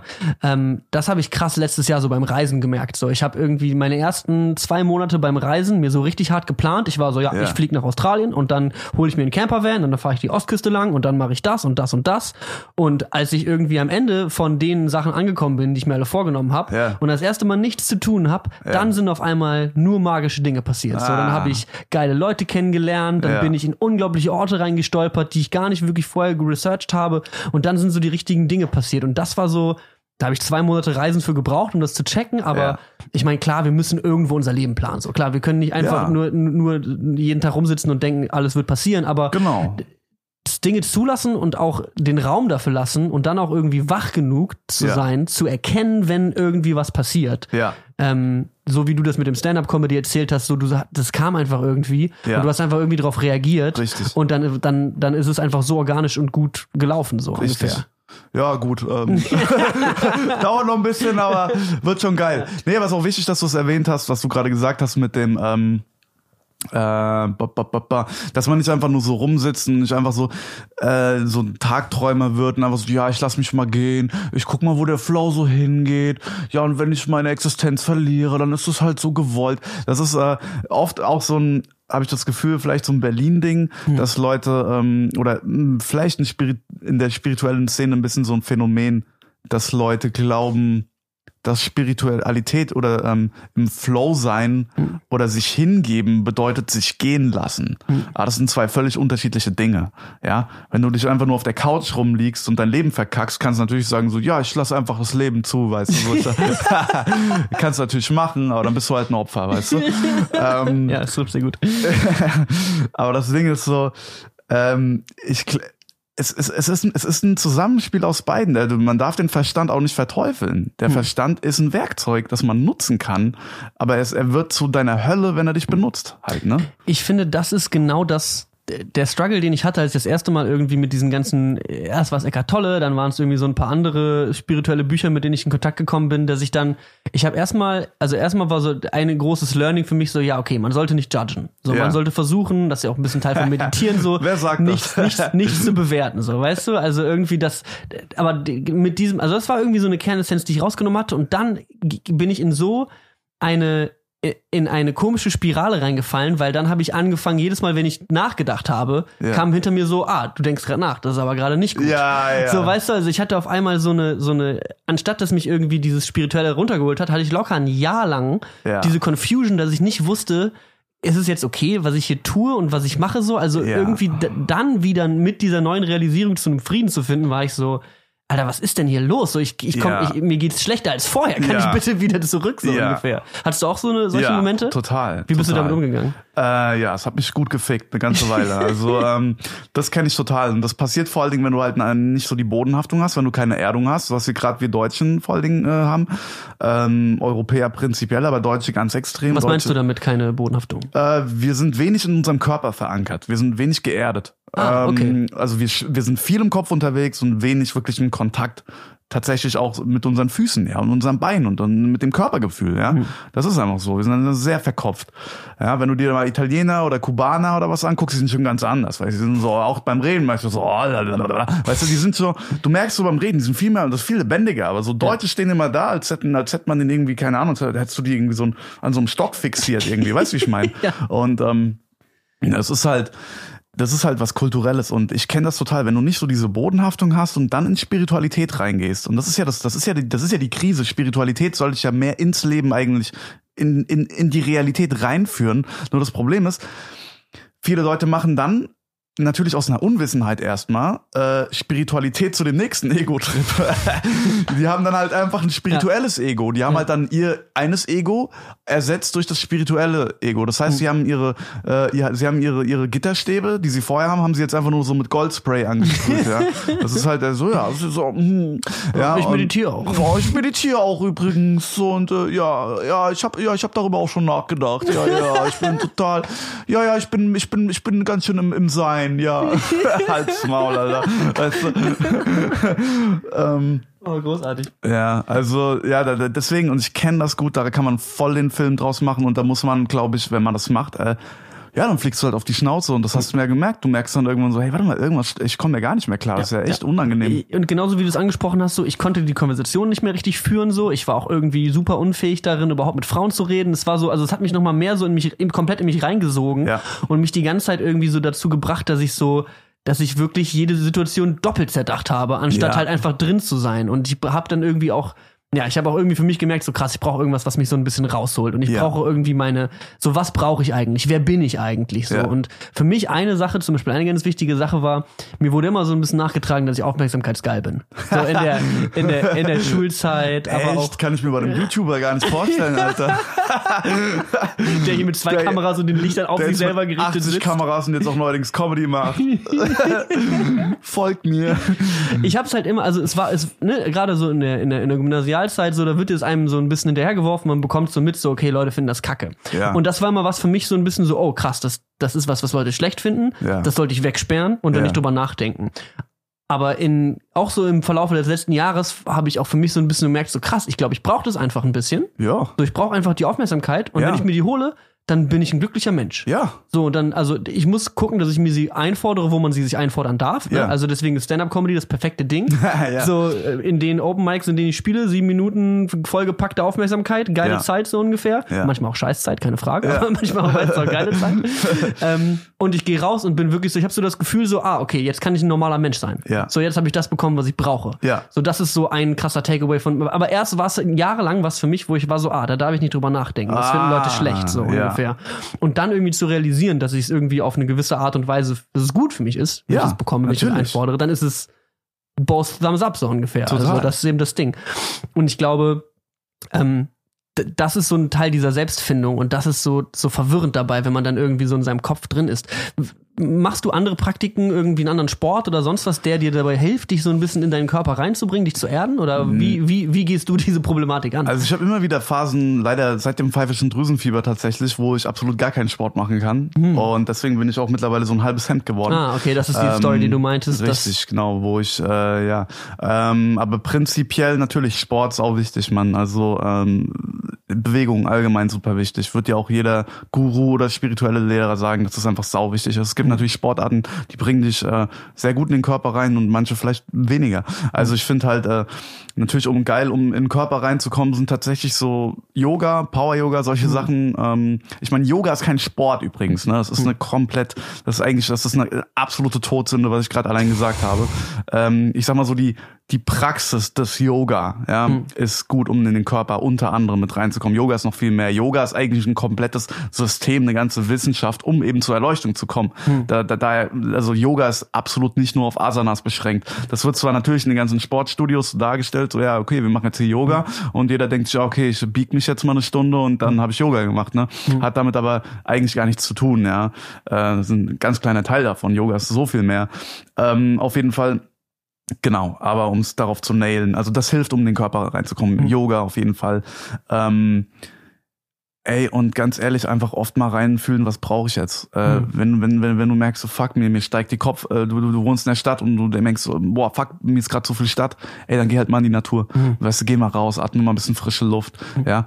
Ähm, wenn du, wenn du merkst, so, du oder es ist auch oft, oft so, also ich kenne das von mir, dass ich ähm, oft merke, oh, irgendwas fühlt sich unangenehm an in mir und dann gehe ich ans Handy, Alter, weißt du, oder ich, ich gehe an den Rechner oder ich. Ich habe krass mach- für mich gemerkt, mein Handy ist mein neuer Schnuller. ja, So das, was ich so. das ist schöne Analogie, ja. Ja, wirklich, wo ich als, will ich eigentlich immer irgendwann, glaube ich, immer was drüber schreiben, so, weil wenn du als Baby heulst, kriegst du dann einfach einen Schnuller in die Fresse und du Richtig. bist so geil, mein Schnuller, mein Leben ist Richtig. geil. Und das ist mit dem Erwachsensein genauso. Manchmal hänge ich in der S-Bahn, ich habe nicht mal irgendwas am Handy zu tun, aber ich halte es einfach in der Ja. Hand und es beruhigt mich. Das Ja. finde ich so krass. Ja, das ist aber krass, weil es dein Hirn langfristig mehr stresst. Auf jeden Fall, ne? Haben die sogar, äh, habe ich gesehen, irgendwie Studien, dass diese, ähm, dass diese, dass dein Stresspegel immer mehr steigt, weil du quasi irgendwie was war der, ich weiß nicht genau, was da neurologisch oder so abgeht, aber auf jeden Fall dadurch, da, äh, vor allem ist ja auch logisch, dadurch, dass du, dass du ähm, diese Langeweile immer wieder neu aufschiebst, ja, sie ist ja trotzdem nicht weg. Du schiebst sie ja immer wieder nur neu auf, aber du, du, du, du erlaubst dir ja gar nicht, das einfach mal da zu sitzen und das zu fühlen. Früher war das ja auch gar nicht so langweilig, bevor es Smartphones gab. Da war das ja ganz normal, dass du dir nicht die Frage gestellt so, ah, ich fahre jetzt mit dem Bus, äh, ey, fuck, ich habe jetzt nicht irgendwas, auf was ich draufklotzen kann. Nee, da hast du halt irgendwie, bist du halt einfach Bus gefahren, weißt du, was ich meine? Ich fand's so krass, als ich äh, in Südostasien mal reisen war, so wie viele Leute da teilweise einfach am Straßenrad sitzen und chillen. So, weißt du, so die, Ja. die hängen alle in ihrem Squad drin, so, Ja. sind halt alle am Chillen Ja. und machen halt einfach mal, sind auch immer fein damit, mal irgendwie ein paar Stunden lang nichts zu Ja, tun. So. Und das, ja. ich glaube, das ist auch, wenn wir nochmal zum Ausgang, äh, zur Ausgangsfrage der Angst zurückkehren, ich glaube, das ist auch eine Angst hier irgendwie oder generell, es ist so ein mit sich alleine sein, nichts zu tun zu haben. Ja. Ne? Das ist auch, glaube ich, das, was immer so, auch gerade in so einer Leistungsgesellschaft immer hinterher gesagt wird, so, ja, der macht ja nichts, oder die sitzen ja nur rum, die Ja. tun ja alle gar nichts, so Ja. ungefähr. Ähm, und ich glaube, das ist so das Ding. So, dafür ist das Handy, ist ja auch daher, glaube ich, auch ein Produkt, so was einfach so krass viel benutzt wird, weil es eben dich aus dieser Angst rausholt. So, es bringt dich weg, es lenkt dich ab, es, es nimmt dir die Langeweile weg. Und die Langeweile ist, glaube ich, die Ang- Vermeintlich Angst. nimmst du die Langeweile. Ja, ja, Ja. Sie, sie lenkt dich ab. Genau, sie lenkt sich halt ab, aber die Langeweile wird immer krasser. Im Endeffekt, ich glaube, wir haben gerade derzeit die äh, gelangweilteste Generation ever. Wenn ich es mal so sagen. Interessant, wenn ich, okay. wenn ich jetzt mir die Leute angucke und äh, ich glaube, wir haben gerade trotz der krassesten Möglichkeiten haben wir die gelangweilteste Generation. Mhm. Und äh, ich glaube, das liegt krass daran, dass Leute äh, einfach es sich nicht mehr erlauben können, dass es ihnen gerade einfach mal langweilig ist. Hm. Weil dadurch wird diese Langeweile, dadurch, dass sie immer weggedrückt wird und nicht einfach mal durchgefühlt wird, weil Gefühle sind wie, Digga, wenn du scheißen gehst, ja, dann sagst du auch nicht, ey, Digga, fuck, ich- ich muss, meine, muss meinen Vater anrufen, mit dem eine Stunde telefonieren. Nein, Mann, du gehst einfach scheißen, weißt du, was ich meine? Und ähm, bei Gefühlen ist es gen- eigentlich genauso, ja. Wenn du merkst, Alter, mir ist langweilig, dann fühlst du das halt mal, lässt es durchlaufen durch dein System und dann ist es ist, ist der Brei gegessen, ja. Oder du oder du oder plötzlich kommt ein Impuls, so hey, ich mach was, ja. Aber aber aber wirklich kein Verdrängungsimpuls, sondern eher ein befruchtender, energetischer Impuls, ein kreativer Impuls, ja. Das, Und ja. Ja, fertig. Also Äh, das habe ich ganz krass, wenn ich, also wenn ich zum Beispiel irgendwie eine Traurigkeit oder sowas in mir habe. So irgendwie merke ich, ich bin ein bisschen sad. ja. Und dann, wenn ich nicht richtig damit umgehe, so, ich hatte es irgendwie vor zwei, drei Wochen mal, ich habe, mir ging's, mir ging's nicht so super gut und ich hatte gekifft. Ja. Und dann war ich wirklich, dann, dann saugt den, und das, da sind wir wieder bei diesem Thema, so mit Kiffen kann man keine Selbstfindung betreiben. Dieses Gefühl hat mich wirklich nach innen wie so, wie so ein Vakuum festgesogen so und ich Ja. war aber auch 0% in der Lage damit irgendwie vernünftig umzugehen oder das zu fühlen. Also ich habe es gefühlt, aber ich wollte auch irgendwie einfach nur wegrennen in dem Ja. Moment so und ich glaube, das ist so ein bisschen so diese diese Taubheit, die einem irgendwie so dieses Kiffen gibt, so dass du halt einfach nicht mehr so richtig aus diesem Sog richtig rauskommst so. ja, Also was wir auch noch mal eben kurz angesprochen haben. ja. Es ist eine, es ist eine krasse Sache. Ähm, wie hast du die Jahre zwischen, nachdem du zurückgekommen bist von deinen Trips nach Südamerika, bis zu dem, du lebst jetzt in Berlin und machst Stand-Up-Comedy hauptberuflich? Also Ja. gerade nicht, weil du, du keine Gigs spielen kannst, Ja, aber Corona, Äh, ja. wegen Corona, vielen Dank dafür. ähm, wie, wie bist du dahin gekommen? Was waren das für Steps, die du noch gegangen bist in deinem Leben bis hierher? Ähm, ja, also ich bin danach erstmal äh, nach Frankfurt gezogen und äh, habe zwei Wochen studiert. Kein Scheiß, ich habe zwei Wochen studiert und in diesen zwei Wochen habe ich auch einfach nur Pizza in dieser scheiß Mensa gefressen, weil die echt gut war. nee, ich habe sozial, ich habe tatsächlich mich, weil ich gar keine Ahnung hatte, so ich ähm, ich kam zurück und äh, ich ich hatte natürlich aufgehört, äh, wie gesagt, ähm, zu kiffen und so und habe viel mehr gemacht, aber ich hab, hatte immer noch keine Ahnung, was ich, was ich eigentlich machen soll, so was ich machen will. Und dann bin ich halt erstmal, ähm, hab äh, mich für soziale Arbeit äh, eingeschrieben, was man halt so macht, wenn man einfach keine Ahnung hat, ne? Muss halt irgendwie so alle machen und dann. Und äh, habe natürlich sofort nach zwei Wochen gemerkt, okay, Universität wird dieses Leben nix mit mir. Ich bin aber nicht der Typ dafür. Und ähm, dann habe ich da ein paar Jahre gewohnt. Ich habe einfach super viel in der ganzen Zeit auch einfach mich ausprobiert, Selbstfindung betrieben. Ich habe bei äh, Brad Blanton gewohnt, drei Monate, der dieses Buch Radical Honesty geschrieben hat. Weiß nicht, ob das ein paar mir kennen. nichts, aber ja. Da genau mit Radical Honesty habe ich mich eine ganze Weile befasst. Da war ich auch auf so Workshops. Ähm, das ist so das Konzept der radikalen Ehrlichkeit, wo es um radikal ehrliches Mitteilen geht. Und da dann äh, war ich auf einem Workshop in Denver und dann, weißt du, da wird radikale Ehrlichkeit echt gelebt. So, dann bist du da so mit 25 Leuten im Raum und du musst dann vor 25 Leuten einfach nackt ausziehen und stehst dann da und äh, ja und zeigst dann erstmal den Leuten sowas. Also die haben- wortwörtlich, nicht buchstäblich, Nee, nee, du bist wirklich nackt so Ja, okay. und und dann sagst du den Leuten, was dir an deinem Körper zum Beispiel nicht gefällt und äh, was dir an deinem Körper gefällt und worauf du dir einen runterholst. Also du machst dich so komplett nackt, ja, auf wow. diesen neuen Tagesworkshop. Aber das machen alle, ja. Und das Krasse ist, du wirst dabei gefilmt und dann musst du dir am Ende im Beisein von allen dein Video auch nochmal angucken. ey, das klingt das einfach Horror, Alter. Ey, Digga, ganz ehrlich, Konfrontation.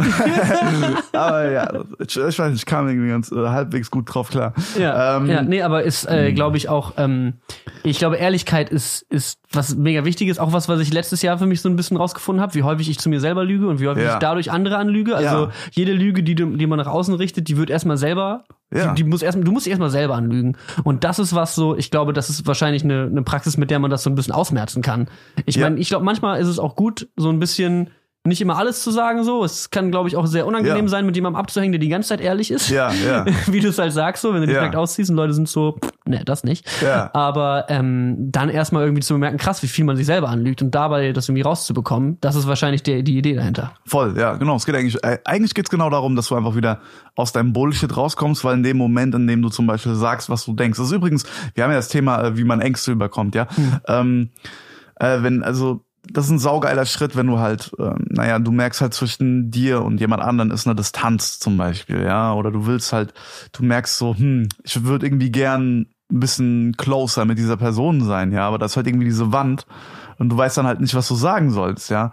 Dann kann das zum Beispiel genau das sein, wo du anfängst. Dass du sagst, hey Digga, ey, ich würde gerade voll gern mit dir connecten, ich habe aber keine Ahnung, was ich sagen soll. Mhm. Und äh, das sind so kleine, kleine Sachen einfach, ehrlich zu sein, das holt dich aus deinem Kopf raus, weil das bringt dich zwangsläufig wieder in deinen Körper rein. Mhm. Und dadurch, dass du wieder mehr in deinem Körper bist, kannst du auch wieder mehr bist du einfach mehr im Leben, ja, mhm. und bist mehr connected automatisch. Connection ist nicht was, was du tust. Connection ist was, was passiert, wenn du nicht mit deinem Kopf dazwischen funkst. Mhm. Weil wir sind von Natur aus, und ich weiß, es ist jetzt wieder Spirituality, aber wir sind von Natur aus tatsächlich alle connected, ja. Und je, je weniger du im Verstand bist, je mehr du in dein Wesen reinsackst, desto, ja, desto mhm. mehr bist du auch mit anderen Leuten dann natürlich und dem, dem ganzen Leben verbunden. Ja? Mhm. Und äh, da ist dann ehrlich sein natürlich ähm, super wichtig. Und das, was du auch gerade gesagt hast, das mit dem, äh, dass man sich natürlich erstmal um andere Leute anzulügen, musst du dich selber anlügen. Es ist tatsächlich so. Und deswegen, das ist auch wieder im Endeffekt, wie du den anderen, deswegen diese ganzen Sachen aus der Bibel, wo die sagen, ähm, dass im Endeffekt, äh, dass Jesus auch noch die rechte Wange hinhält und solche Sachen. Äh, was du anderen antust, tust du dir selber an. Mhm. Das ist einfach so. Wenn du jemanden, also ich habe noch nie einen Mörder gesehen mit einer angenehmen Ausstrahlung. Und wo kommt das her? Mhm. Weißt du, warum kann nicht jemand voll glücklich und voll cool drauf sein und Leute umbringen? wow. Warum geht es nicht? Ja, aber stell dir ja. mal die Frage, warum ja. kann jemand nicht richtig cool drauf sein und einfach so Leute umbringen? Warum? Ja, weil er die gleiche Scheiße mit sich selbst macht. Hm. Das, das, du, du, du tust dir das, in dem Moment, in dem du ein Messer in jemanden reinsteckst, steckst du ein Messer energetisch in dich rein. Hm. Natürlich nicht physisch, aber energetisch. Und das, du tötest dich selber damit ab. Hm. Und dann wirst du unangenehm. Deswegen sind Leute, die andere Menschen scheiße behandeln, auch echt keine angenehmen Leute. Einfach weil sie sich auch selber das antun und das das, das schwingt mit. Äh, ich weiß gar nicht, wie ich da jetzt drauf abgesch... Äh, ab, aber irgendwie war das gerade wichtig, dass ich das sagen wollte anscheinend. Ja, ja, ja. Ähm, wir waren doch eben so ein bisschen äh, thematisch auch bei deinem Studiengang. Du hast probiert zu studieren, es hat nicht ganz funktioniert Richtig. und bist deinen Weg dann gegangen. Wo hat er dich hingeführt? Wie hast du weitergemacht nach, dem, nach diesen Radical Honesty Workshops? Ja, hey, Radical Honesty und dann Kundalini-Yoga sehr tief reingegangen ähm, mit Pranayamas und dann... Ähm, ja, also Pranayama Praxis, wo es dann auch echt, wo ich ziemlich viel mit außerkörperlichen Erfahrungen und irgendwie, dass es mich teilweise, also wirklich aus dem Stand heraus einfach umwirft und ich auf dem Boden liege und irgendwie fast wie so hm. Zuckanfälle habe hm. und Out-of-Body-Experiences und so einen ganzen Kram. Ähm, ja, genau, nee, ich hat's, genau, 2014 hat's mich da so umgeworfen mit dem pfeifischen Drüsenfieber mhm. und seitdem mhm. habe ich dann halt immer vor allem nach Sachen gesucht, um meine Energie wieder richtig hochzukriegen, ja. Mhm. Und äh, da habe ich super viel pro, äh, probiert. Und das Krasse war, als ich dann Sonnenmeditation mhm. entdeckt habe. Da sind wir wieder bei dem Thema vom Anfang, sehr gut. Richtig, da äh, war auf einmal plötzlich meine Energie äh, also das war krass. Am ersten Tag von dem Workshop, den hat äh, Abuna Semai Stefan Strecker heißt er. Ähm, der könnt ihr, wenn ihr, wenn, wenn euch das interessiert, www.gottmensch.de, äh, der gibt Workshops auf Spendenbasis tatsächlich. Mhm. Äh, falls da draußen ist jemand, äh, der, der, den das zieht. Und ähm, Sehr cooler Typ. Und der hat auf jeden Fall genau diese Workshops gegeben. Und äh, ich habe nach dem ersten Tag äh, von diesem Workshop, wo wir dann halt so in die Sonne geschaut haben, saß ich abends am Esstisch. Kein Scheiß, wie als hätte ich MDMA genommen. Ich war einfach so, ich hatte so eine Energie. Ich war so, wow. Ich war so, oh mein Gott, was ist das? Und ich dachte mir, sowas kann man ohne Drogen herbeiführen. Oh mein, krass, wie ich mich gerade fühle. Einfach so, ja. Und das nur vom in die Sonne gucken, wow. Und dann war ich hooked und habe das ähm, zwei Jahre richtig heftig gemacht, bis ich tatsächlich einen Fehler begangen habe und ähm, bei bewölkten Himmel einmal praktiziert habe. Und das Problem war, dass äh, bei bewölkten Himmel gehen deine Augen natürlich auf, weil dein Hm. Auge hat- Nicht, nicht so viel Licht wegen weil bekommt, das Licht ja. fällt nicht rein, aber die UV-Strahlung ist fast die gleiche, die reinballert. Hm. Und dann habe ich ähm, so eine mir eine Bindehautentzündung im linken Auge geholt. Wow. Ja, Gott sei Dank nur eine Bindehautentzündung, also nichts nichts Dramatisches, ja. Ja. Aber ich merke halt bis heute, dass ich es einfach nicht mehr machen kann. Krass. Also ich kann es nicht mehr machen. Ich merke, wenn ich jetzt anfange, das wieder zu machen, dann äh, fängt es wieder an, ein bisschen zu brennen, dann wird's unangenehm, ja. Mhm. Und dann habe ich halt aufgehört. Krass. Ähm, aber prinzipiell finde ich es immer noch eine geile Praxis, die natürlich mit Vorsicht zu genießen ist, wirklich mit Mhm. Vorsicht, ja. Ja. Aber eher, also es, es gibt auch Leute, die machen das schon zehn Jahre und die Mhm. haben absolut top Augen. Es gibt auf YouTube Leute, die äh, brauchen keine Brille mehr, seitdem sie ähm, Sungazing zum Beispiel machen, äh, weil sie gesagt haben, ihre Sicht hat sich wieder normalisiert. Mhm. Also es, ähm, es ist nicht, es ist nicht so creepy, wie es klingt. ja. Es ist so eine Sache, die mich halt mit einer kranken Skepsis füllt. Also so alles Ja, in meinem. Körper ist halt so. Natürlich. Natürlich gucke ich nicht in die Sonne. Das ist das allerletzte, was ich in meinem Leben tun werde, so Ja. ungefähr. Ähm, aber ich respektiere auch. Ich habe so viel Respekt vor vor vielen vor vielen Praxisen, vor vielen Dingen, von denen ich nichts weiß. Bin ich so, you know what, Alter? Ja. Vielleicht heilt es, Ja. heilt es äh, meine meine kurz ich was weiß ich so. Wer bin Ja. wer bin ich mich jetzt auch hier drüber zu stellen und zu sagen, das ist Bullshit, da glaube ich nicht dran so, weißt du? Also ich habe immer ich habe eine Skepsis und einen Respekt, die sich so gegenseitig so ein bisschen, glaube ich, mich beim normalen Menschen in der Mitte hoffentlich halten. Manchmal. Ja, natürlich. Manchmal überwiegt das eine halt, ne? Super Aber wichtig. trotzdem. Aber ich kann sicher sagen, nach zwei Jahren, äh, ich habe es zwei Jahre praktiziert, ich habe immer noch 125 Prozent Sehstärke auf beiden Augen. Also Krank. äh, ich habe immer noch ziemlich gute Augen. Und diese krasse Erfahrung, die du am Anfang einmal hattest, wo du gesagt hast, du saßt am Essen zwischen dir gingst du super gut, war das was, was dich häufiger, wo du häufiger diese Ähm, Energie bekommen hast? Ich habe gemerkt, dass ich Praxis? mein Grundenergielevel, ähm, also mein Energielevel war zu dem Zeitpunkt anscheinend so im Keller, Hm. dass quasi die Differenz ähm, so hart war, dass es sich so trippy angefühlt Hm. hat. Äh, und ich habe dann aber einfach gemerkt, es, es hat sich dann, es wurde dann immer mehr zu einem normalen Zustand, dass ich einfach gute Energie habe. Ja, so, ja, ja. Und ähm, ja, ich bin immer noch, ich bin immer noch auf der, ich habe die, ich habe dieses, ich habe diese Müdigkeit noch nicht ganz ausgeheilt, ja. Es Hm. ist immer noch, ich brauche immer noch deutlich mehr Schlaf als sonst, ja. Als normale Menschen, ich schlafe immer noch zehneinhalb, äh, zehneinhalb Stunden pro Krass. Tag. Es geht nicht. Wenn ich weniger schlafe, bin ich wirklich am Arsch. Also Das ist interessant, weil ich schlafe auch, also wenn ich, wenn ich nur noch eine gute normale Nacht reinbekomme, dann schlafe ich locker zehn Stunden. Das ist kein Thema ja, für mich so. Ja. Krass, interessant. Weil ich habe mir auch immer gedacht, ich würde gerne in einem An- Punkt ankommen, wo ich weniger schlafe. Ja. Wo ich einfach sage, so krass, ich merke, dass ich viel brauche. Und Ja. auf der einen Seite kann man halt sagen, ja, that's me, das akzeptiere ich jetzt einfach, ich brauche Ja. halt den Schlaf. Oder eben man sagt, okay, vielleicht ist das auch mehr als normal. Es ist, ähm, also ich sag mal so, wenn, wenn man sich ähm, alle spirituellen Lehrer, die ich in meinem Leben hatte, das sind einige jetzt, ja, und äh, die haben alle extrem wenig geschlafen. Hm. Extrem wenig. Also im Schnitt so, äh, also von dem, was die mir so erzählen, was ich auch mitgekriegt habe, meist so vier Stunden. Wow. Und ähm, ich habe jetzt auch schon oft gehört, dass halt einfach, äh, dass sie sagen, naja, je weniger Konflikte du im Inneren hast, erstens das, und vor allem je gesünder dein Körper einfach ist, ja. Ähm, und das eine bedingt das andere. Wenn du viele innere Konflikte hast, wirkt sich das auf dein energetisches System aus. Hm. So, wenn dein energetisches System jetzt irgendwie durch was auch immer, also angenommen, du wurdest als Kind oft geschlagen, ja, oder irgendwie fertig gemacht, whatever it is, dann ziehst du dich natürlich zusammen. Erstmal innerlich, ja. Das ist natürlich nicht, du läufst nicht den ganzen Tag als Kind schon so durch die Gegend, ja. Mhm. Aber erstmal, deine innerliche Haltung wird erstmal verkrüppelt, Mhm. ja.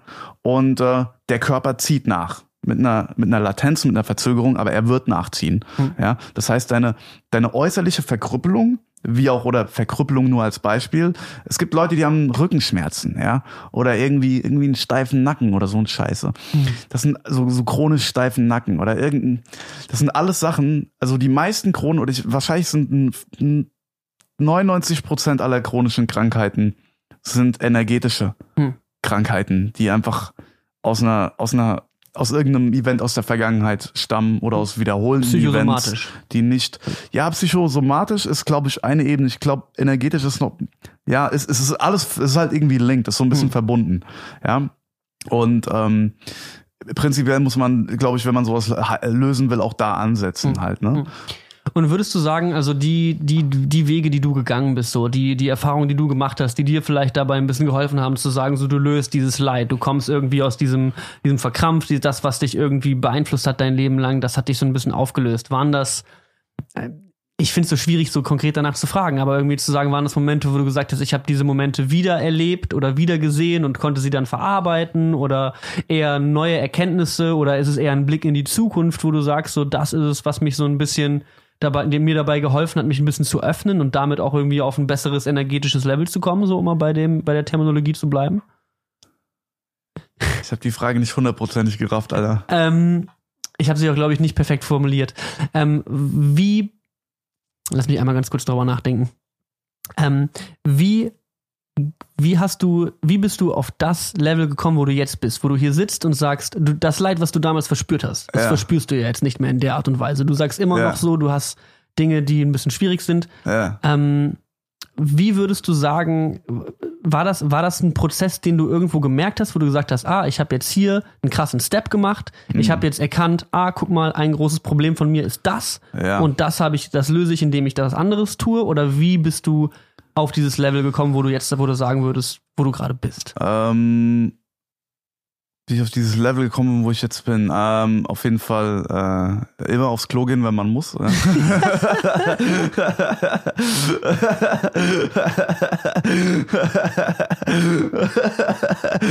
ah. Schachmatt, Alter. Ach, ja. Ähm, nee, also auf jeden Fall, ähm, Digga, bin ich auf dieses. Ich. Es ist, eine, ist eine, es ist eine gute Frage. Das arbeitet gerade selber in mir. Ähm, also es sind, es sind, es sind viele kleine Steps, habe ich das Gefühl. Es waren manchmal größere Steps, wo ich gemerkt habe, oh, jetzt, jetzt ist was Großes passiert, wie zum Beispiel, wo ich dann das erste Mal Ayahuasca getrunken habe und aufgehört habe, einfach zu kiffen. Das war ein großer Step für mich damals. Krass, ja, mega, ja. Ähm, aber auch viele kleine Steps, wo ich merke zum Beispiel, manche, manche, manche Themen werden immer besser. Weißt, ich finde immer mehr, zum Beispiel, das sind, das sind so graduelle Sachen, die fallen einem oft auch gar nicht auf. Da muss man auch aufpassen, dass man nicht undankbar wird, weil man ganz oft äh, oder öfter ist es passiert, dass man einfach gewisse Themen nicht mehr hat und einem fällt das gar nicht auf, weil sie einen einfach nicht mehr nerven. Ich hatte zum Beispiel vor, ich kann mich erinnern, ich hatte eine Phase in meinem Leben, da hatte ich bestimmt ein Jahr lang fast jeden Tag so chronische Schmerzen im unteren Rücken, richtig beschissene. Ja, so richtig unangenehm. Und das war irgendwann einfach weg und ist nie wiedergekommen. Und ähm, ich, ich, ich, das kam tatsächlich, glaube ich, beim Sonnenmeditieren, als ich in die Sonne geguckt habe, war es irgendwann weg. An einem Tag war es einfach drsch und es war weg. Und es kam nie wieder. Und äh, das sind so, das sind so Sachen, die fallen einem oft dann gar nicht auf, wenn man einfach fortschreitet, weil man merkt es einfach nicht mehr. Man lebt sein Leben und dann plötzlich fällt einem ein, Alter, da war ja was. Das hat mich ja voll lang gefickt, die Scheiße. Ich habe das gar nicht mehr. Und äh, deswegen ist es manchmal schlau, immer wieder zu gucken, hey, wo, wo wird, wo ist es schon besser geworden? Und ich habe vielleicht einfach gar nicht drauf geachtet. Ähm, aber prinzipiell würde ich sagen, es ist immer, es ist immer ein Auf und Ab. Hm. Auf jeden Fall, weil das ist einfach so die Bewegung des Lebens, ja. Es, es, es, es, es, es, es geht einfach nicht so, ja. Es geht nicht einfach nur nach oben, ja. Hm. Es, aber ich glaube, die, die Kurve geht stetig weiter nach oben, hm. ja. Und es wird halt immer besser. Aber dafür muss man auch meiner Meinung nach einfach was tun. Hm. Ähm, ja. Ja, face man, on. Die Ängste ja. bekämpften. Ja, be oder bekämpfen oder vielleicht ähm, ja konf konfrontieren. Hm. Ich glaube konfrontieren weil bekämpfen weiß ich nicht, ob man sie wirklich bekämpfen kann. Ich weiß nicht, wie viel Erfolg man damit hat, weil wenn du deine Ängste bekämpfst, be bekämpfst du immer irgendwo auch dich selber halt, ne, weil Hm. sie sind ja in dir, ne? Und wenn du das bekämpfst, dann dann dann dann stehst du wieder in einem Widerspruch mit dem, was in dir vorgeht. Also ich, ich, ich glaube, was cool ist, ist Ängste zu konfrontieren, das, was du machst oder was wir alle machen, wenn wir sagen, wir gehen auf die Bühne, weil wir Stand-up machen wollen. Ähm, da ist ein Wunsch, da ist eine Angst. Ja, und da ist ein Wunsch, okay, fuck, ich will das machen, da ist eine Angst, so fuck, mach's nicht. Und du sagst so, hey, weißt du was, ich mach's trotzdem. Und du, du, du nimmst das in Kauf, dass du das jetzt mit der Angst machst. Die Angst ist nicht weg, aber du machst es trotzdem. Und ich glaube, das ist äh, auch eine wichtige einfach eine wichtige Disziplin, um äh, also eine Grundlebenshaltung fast schon. Das ist, glaube ich, so ultra wichtig, dass du sagst, okay, wenn ich Ängste habe, dass ich sie zwar, das ist okay, sich eine Weile davon einschüchtern zu lassen und zurückhalten zu lassen und erstmal so ein bisschen drumrum zu tänzeln um das, was du eigentlich willst, aber dann auch irgendwann den Schritt zu gehen und zu sagen, ich warte jetzt nicht, bis die Angst weg ist, sondern ich gehe dahin mit der Angst. Weil die Angst gibt, gibt, gibt dir auch Energie. Mhm. Das darf man nie vergessen. Ja. Ängste halten unglaublich viel Energie bereit. Und auch das, was ich gemerkt habe, als ich diese Ängste gefaced habe. Ich hatte auch irgendwo in meinem Kopf gedacht, okay, nach dem ersten, wenn ich es einmal jetzt mache, einmal Stand-up-Comedy mache, dann ist es danach die Angst weg. Ja. So, was natürlich Quatsch ist. So, die, die Angst ist jedes Mal wieder neu da. So, ja. die, es wird irgendwie ein bisschen normaler. Es ist nicht mehr so diese kranke Aufregung vom ersten Mal irgendwie, weil man dann auch irgendwo sich doch ein bisschen sicher fühlt, wenn man mal irgendwie dreimal einen Witz erzählt hat und der dreimal funktioniert. ja. Aber es ist trotzdem scheiße, wenn man Witze erzählt und sie nicht funktionieren. Klar, aber ähm, ich glaube, die, die, die, die, genau was du angesprochen hast, das als Disziplin irgendwie zu sehen, zu sagen, so seine Ängste zu bekämpfen, da auch eine Regelmäßigkeit draus zu machen und zu sagen, ja. so ich mache das immer wieder. Ja. Das gibt einem immer wieder auch so dieses, das ist jedes Mal eine Heldenreise, so das ist jedes Mal so dieses so ich verlasse die Welt, die ich kenne und muss irgendwas Krasses tun, was ich muss aus meiner Comfortzone raus, so Voll. weil das ist das ist auch das, wo uns die wo uns die Handys und die Langeweile oder die Langeweile vor der wir flüchten uns so ein bisschen hinbringen, so dieses dieses ultra gemütliche so ich ich will hier gar nicht mehr raus und deswegen brechen Leute halt krass zusammen, wenn mal irgendwas passiert, was sie gar nicht checken, so, was ja. irgendwie außerhalb ihrer Comfortzone liegt, so, weil Safe. man einfach daran nicht mehr gewöhnt ist, dass man mal irgendwie ein bisschen ungemütlich sein muss, so. Safe. Und dafür finde ich das Reisen mega geil, dafür ist Stand-Up-Comedy mega geil, so alles so Dinge, wo man so ein bisschen nicht, wo man ins Ungewisse tritt, so, und einfach mal guckt, wie man sich schlägt. Also mega krass. Total. Also ich glaube, Ängste sind unser, äh, also ich glaube, wenn du dich von deinen Ängsten, wenn Ängste dein Leben regieren, bist du ein lebender Toter. Und ähm, also ich meine, du musst immer, das muss man sich mal reinziehen. Es gibt super viele Leute da draußen, die würden eher, die sind eher bereit, mit einer Knarre in den Krieg zu ziehen, nach Afghanistan oder in Irak und auf Menschen zu schießen, statt in der Fußgängerzone eine Frau anzusprechen. Ja, krass. Ja. Ja. Was glaubst du, ich bin mir so sicher, einfach so, wenn ich drüber nachdenke, bin ich mir, ich bin mir sicher, dass sehr viele Typen da draußen die, äh, die zum Beispiel äh, in die äh, in die Armee gehen und so, ja, dass die einfach ein tough, die, die haben Komplexe und die wollen tough. Ich finde es nicht prinzipiell schlecht, verstehe mich gar nicht falsch. Es gibt bestimmt äh, ähm, auch super coole, es gibt super coole Soldaten und da kann man auch von denen teilweise super viel lernen. Ich will das gar nicht, gar nicht schlecht reden. Ich rede jetzt nur über diesen speziellen Typ von äh, Typen, von denen ich jetzt rede. Und zwar, dass es halt echt Leute gibt, die da hingehen, weil sie eine krasse Unsicherheit kompensieren wollen, weil sie sich krass unmännlich fühlen und äh, vielleicht mhm. irgendwie, äh, ich will ein Krieger sein, weißt du? Mhm. Und mit der Einstellung da hingehen, weil sie einfach nicht die Eier haben im Alltag irgendwelche Beziehungen einzugehen. Hm. Ja. Und dann finden sie ein Outlet und kompensieren das zum Beispiel, indem sie tatsächlich dann über Umwege dann im Krieg landen. Das klingt jetzt weird, aber im Endeffekt, wenn man drüber nachdenkt, ist es ziemlich realistisch, glaube ich, mhm. dass das bei einigen Typen der Fall sein wird. Ich kenne, ich, ich weiß noch, als ich, als ich, ähm, als ich richtig, äh, als ich so, wie alt war ich denn? Zehn oder elf oder so. Und ich habe den ganzen Tag nur Ballerspiele gespielt und war damals schon so, weißt du. Und ähm, für mich war es das Größte, für mich war das, war das die größte Vorstellung, Scharfschütze zu sein und in den Krieg zu gehen, weißt du? Ich weiß hm. nicht warum, aber für mich war das so absolut, wahrscheinlich, weil ich schon damals irgendeinen Mangel in mir hatte und ich dachte, oh fuck, ich muss das irgendwie durch irgendeine krasse Toughness, durch irgendein komisches Bild, irgendeinen Film, den ich irgendwo irgendwo aufgeschnappt habe, irgendwie kompensieren, ja? Und äh, das können Ängste mit einem machen. Im Endeffekt können Ängste Ängste können dazu führen, dass du echt in einem anderen Land landest und auf Menschen schießt, die du nicht kennst. Mhm. Wenn du, wenn du dich nicht, wenn du dich von ihnen kontrollieren lässt, komplett. Und ich glaube, es ist auch das nicht ehrlich mit sich selber sein. Ja. Also das ist auch so, das sind, glaube ich, zwei ganz, ganz krasse Komponenten, die zusammenspielen. Ängste und dann aber auch diese Ängste nicht wirklich erkennen oder ihnen nicht die, den Respekt und den Raum geben, die sie sind. So, also, dass ich hier irgendwie auch sitzen kann und selber sagen kann, so das und das beschäftige mich darüber, habe ich Angst. Das, sind, das ist wichtig, so einfach mal auszusprechen, so einfach mal in den Moment reinzugehen und ehrlich zu sein und zu sagen, so, davor habe ich jetzt Angst. Ja. So, das ist, das ist was, das beschäftigt mich gerade, das fühle ich gerade. Ja. Ähm, und dafür den Mut haben, das auszusprechen, das ist super wichtig. So, ja. essentiell, essentiell. Voll. Krass. Äh, Nikolai, wir haben 90 Minuten lang geredet. Skibra, pum, pum, pum, pum. War, eine, war, war super krass bisher, Ja, ähm, was, danke. was, was das war. Ähm, äh, ich wusste genau, dass das eine mega geile Folge wird. ja, ich auch, Mann. Und, so ist es auch, so sollte es auch sein. Geil. Ähm, ich würde an der Stelle, leider kann ich jetzt keine Auftritte oder sowas von dir in nächster Zeit pluggen, weil keine Auftritte in nächster Aber Zeit es werden sind. ein paar Sachen online kommen. Ich habe ein paar alte, äh, was heißt der alte? Vor ein paar, vor ein, zwei Monaten haben wir ein paar Sachen aufgenommen, die werden jetzt bald im Internet landen. Also ähm, genau, auf meinem Instagram und auf meinem YouTube und auf meinem Facebook, Nikolai Binner, auf Instagram, auf YouTube, auf Facebook. Ähm, Zieht euch den Typ rein, alter, fresher Typ soweit manchmal. Ja.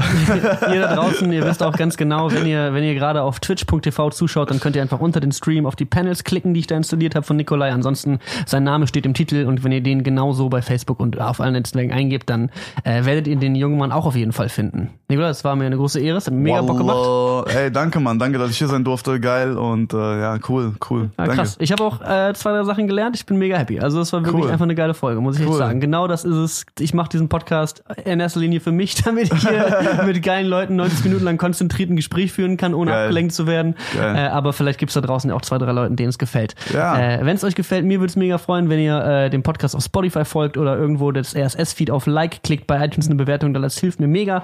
Äh, wir sehen uns dann äh, diese Woche Sonntag wieder in der nächsten Ausgabe bei mir zu Hause. Das war's, Freunde. Ciao, haut rein. Ciao.